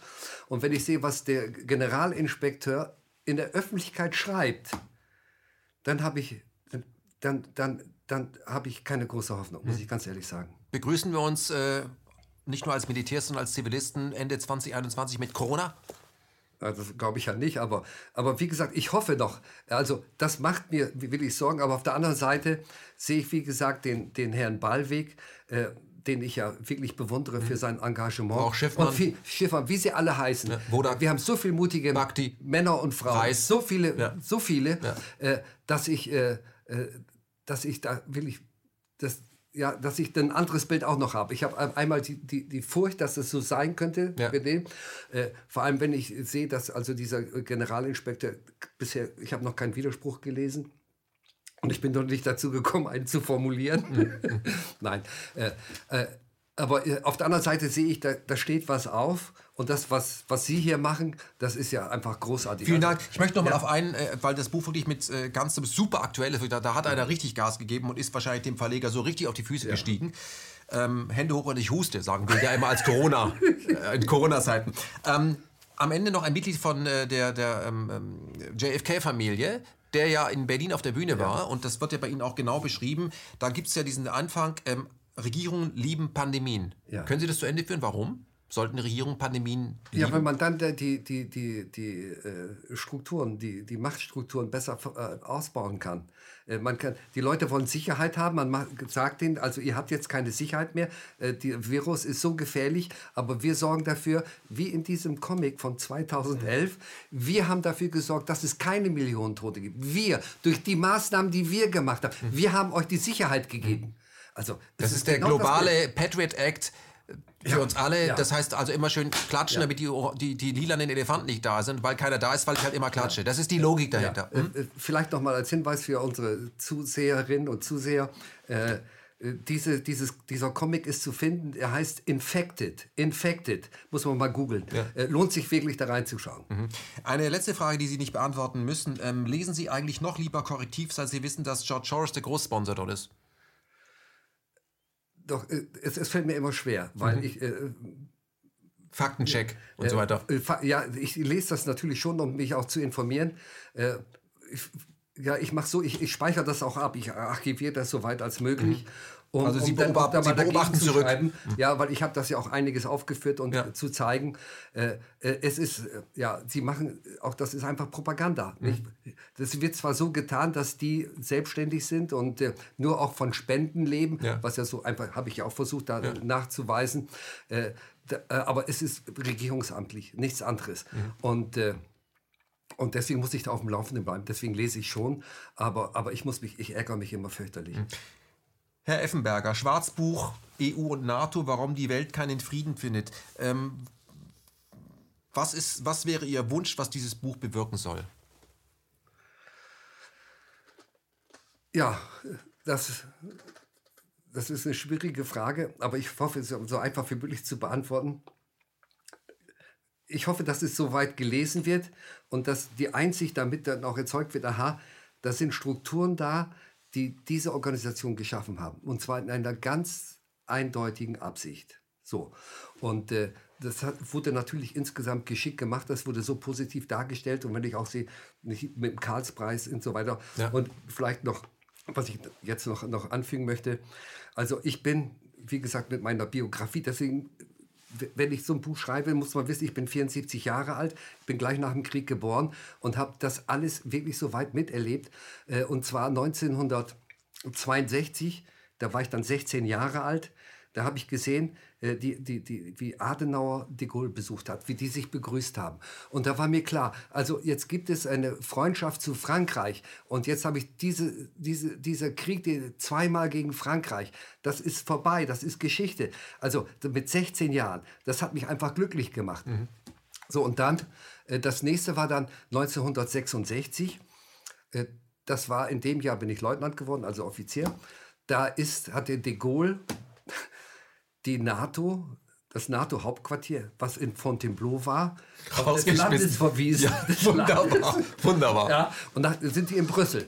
Und da war natürlich die Pressestimmen da in der Bundeswehr und alles, was bundeswehrfreundlich war, natürlich äh, gegen de Gaulle, ist völlig klar. Aber ich habe mir damals gesagt, der wird sich was dabei gedacht haben. Also, weil ich, ich fand also das Bild Adenauer und de Gaulle, das hat so einen positiven Eindruck bei mir hinterlassen. Mhm. Da ich gesagt, der Mann, der Mann ist vertrauenswürdig, der hat sich was dabei gedacht. Mhm. Und wenn man einmal schaut, was er in der Exilregierung in London erlebt hat, dass nämlich die Rest der französischen Flotte, die in Nordafrika geankert haben, dass Churchill die hat vernichten lassen, ohne den Vertreter der französischen Regierung zu fragen. Überhaupt nur zu fragen. Also mit über dreieinhalbtausend Toten. So, einfach von Freunden. Freunde. Ja. ja. Also äh, deswegen war de Gaulle immer kritisch, was die machen, immer kritisch und äh, hat auch dazu geführt, dass er die und seine Idee von Europa ist eine ganz andere als die der EU. Ich denke, vielleicht hat er auch schon äh, einiges äh, hm. gewusst, was ich da versucht habe hier äh, aufzudecken. Ein Europa der Vaterländer. Ein Europa der Vaterländer. Also nicht die Staaten und dann die souveräne, souveräne Staaten, die auch bleiben, und sondern nur in einer gemeinsam unter einem Dach. So, das Europa der Vaterländer. Und jetzt haben wir seit 1950 den Karlspreis für verdiente Europäer. Churchill hat ihn natürlich auch bekommen und als erster. Angela Merkel auch. Und Merkel auch. Und der Papst hat ihn bekommen. Ja. Zwei Päpste haben ihn bekommen.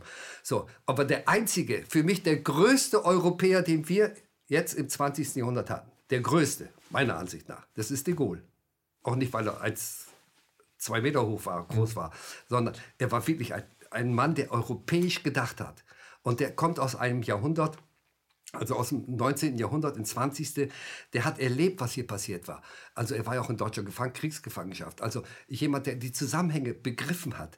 Und deswegen bin ich wirklich überzeugt, dass er, er dass seine Überzeugung manchmal zukunftsweisend sind, meiner Ansicht nach. Sollte man mal drüber nachdenken. Aber er ist der Einzige, der keinen Karlspreis bekommen hat. Meine, und das zeichnet ihn letztendlich doch aus, mhm. zum großen Europäer. Herr Effenberger, ich bedanke mich ganz herzlich für dieses äh, Werk und für, dass Sie hierher gekommen sind. Ich glaube, was wir in Deutschland unbedingt brauchen, weil ich glaube, die Menschen sind nicht vollkommen bescheuert, die alternativen Medien oder die konzernunabhängigen Medien, muss man sie ja nennen. Wir sind ja gar keine Alternative, sondern ähm, wir machen Presse. Ich weiß nicht, was die anderen machen, immer Propaganda. Aber ich glaube, dass äh, die, die diese Programme gucken, dass die eins unterschreiben können, um das zu unterlaufen, um die Meinung, die die Bevölkerung längst hat, äh, zu publizieren und auch ähm, denen eine Kraft zu geben, brauchen wir dringend in Deutschland eine direkte Demokratie. Dann ließe sich was ändern. Weil ich glaube, wenn man, fragen, wenn man fragt auf der Straße, wollt ihr die NATO-Osterweiterung, wollt ihr diese Maßnahmen oder anders, wollt ihr bestimmt werden oder wollt ihr mitbestimmen bei wesentlichen Entscheidungen, sagen die meisten Menschen, so sind sie, ich würde gerne mitreden, wenn es darum geht, was mit meinem Leben passiert. Ja, also das mit der direkten Demokratie, das kann ich ja nur unterstreichen. Aber es setzt natürlich voraus, dass die Leute nicht manipuliert werden. Also wir brauchen dann unabhängige, unabhängige Medien, Medien ja. und so dass sich die Menschen, dass sie in der Lage sind, sich tatsächlich ein Bild zu machen mhm. von der Und nicht das Bild von Friede Springer und Liz Mohn. Genau, das ist der Punkt. Mhm. Herr Effenberger, ich bedanke mich ganz herzlich fürs Kommen und ich finde es immer wieder toll, obwohl Sie solche düsteren Bücher auch mit diesem sympathischen Schwarz äh, äh, auf den Markt bringen, dass Sie immer noch heiter geblieben sind. Bleiben Sie uns diesbezüglich ja. erhalten. Vielen Dank und fürs Kommen. Ich bedanke mich, dass ich da sein durfte. Und Ihnen alles Gute. Danke auch. you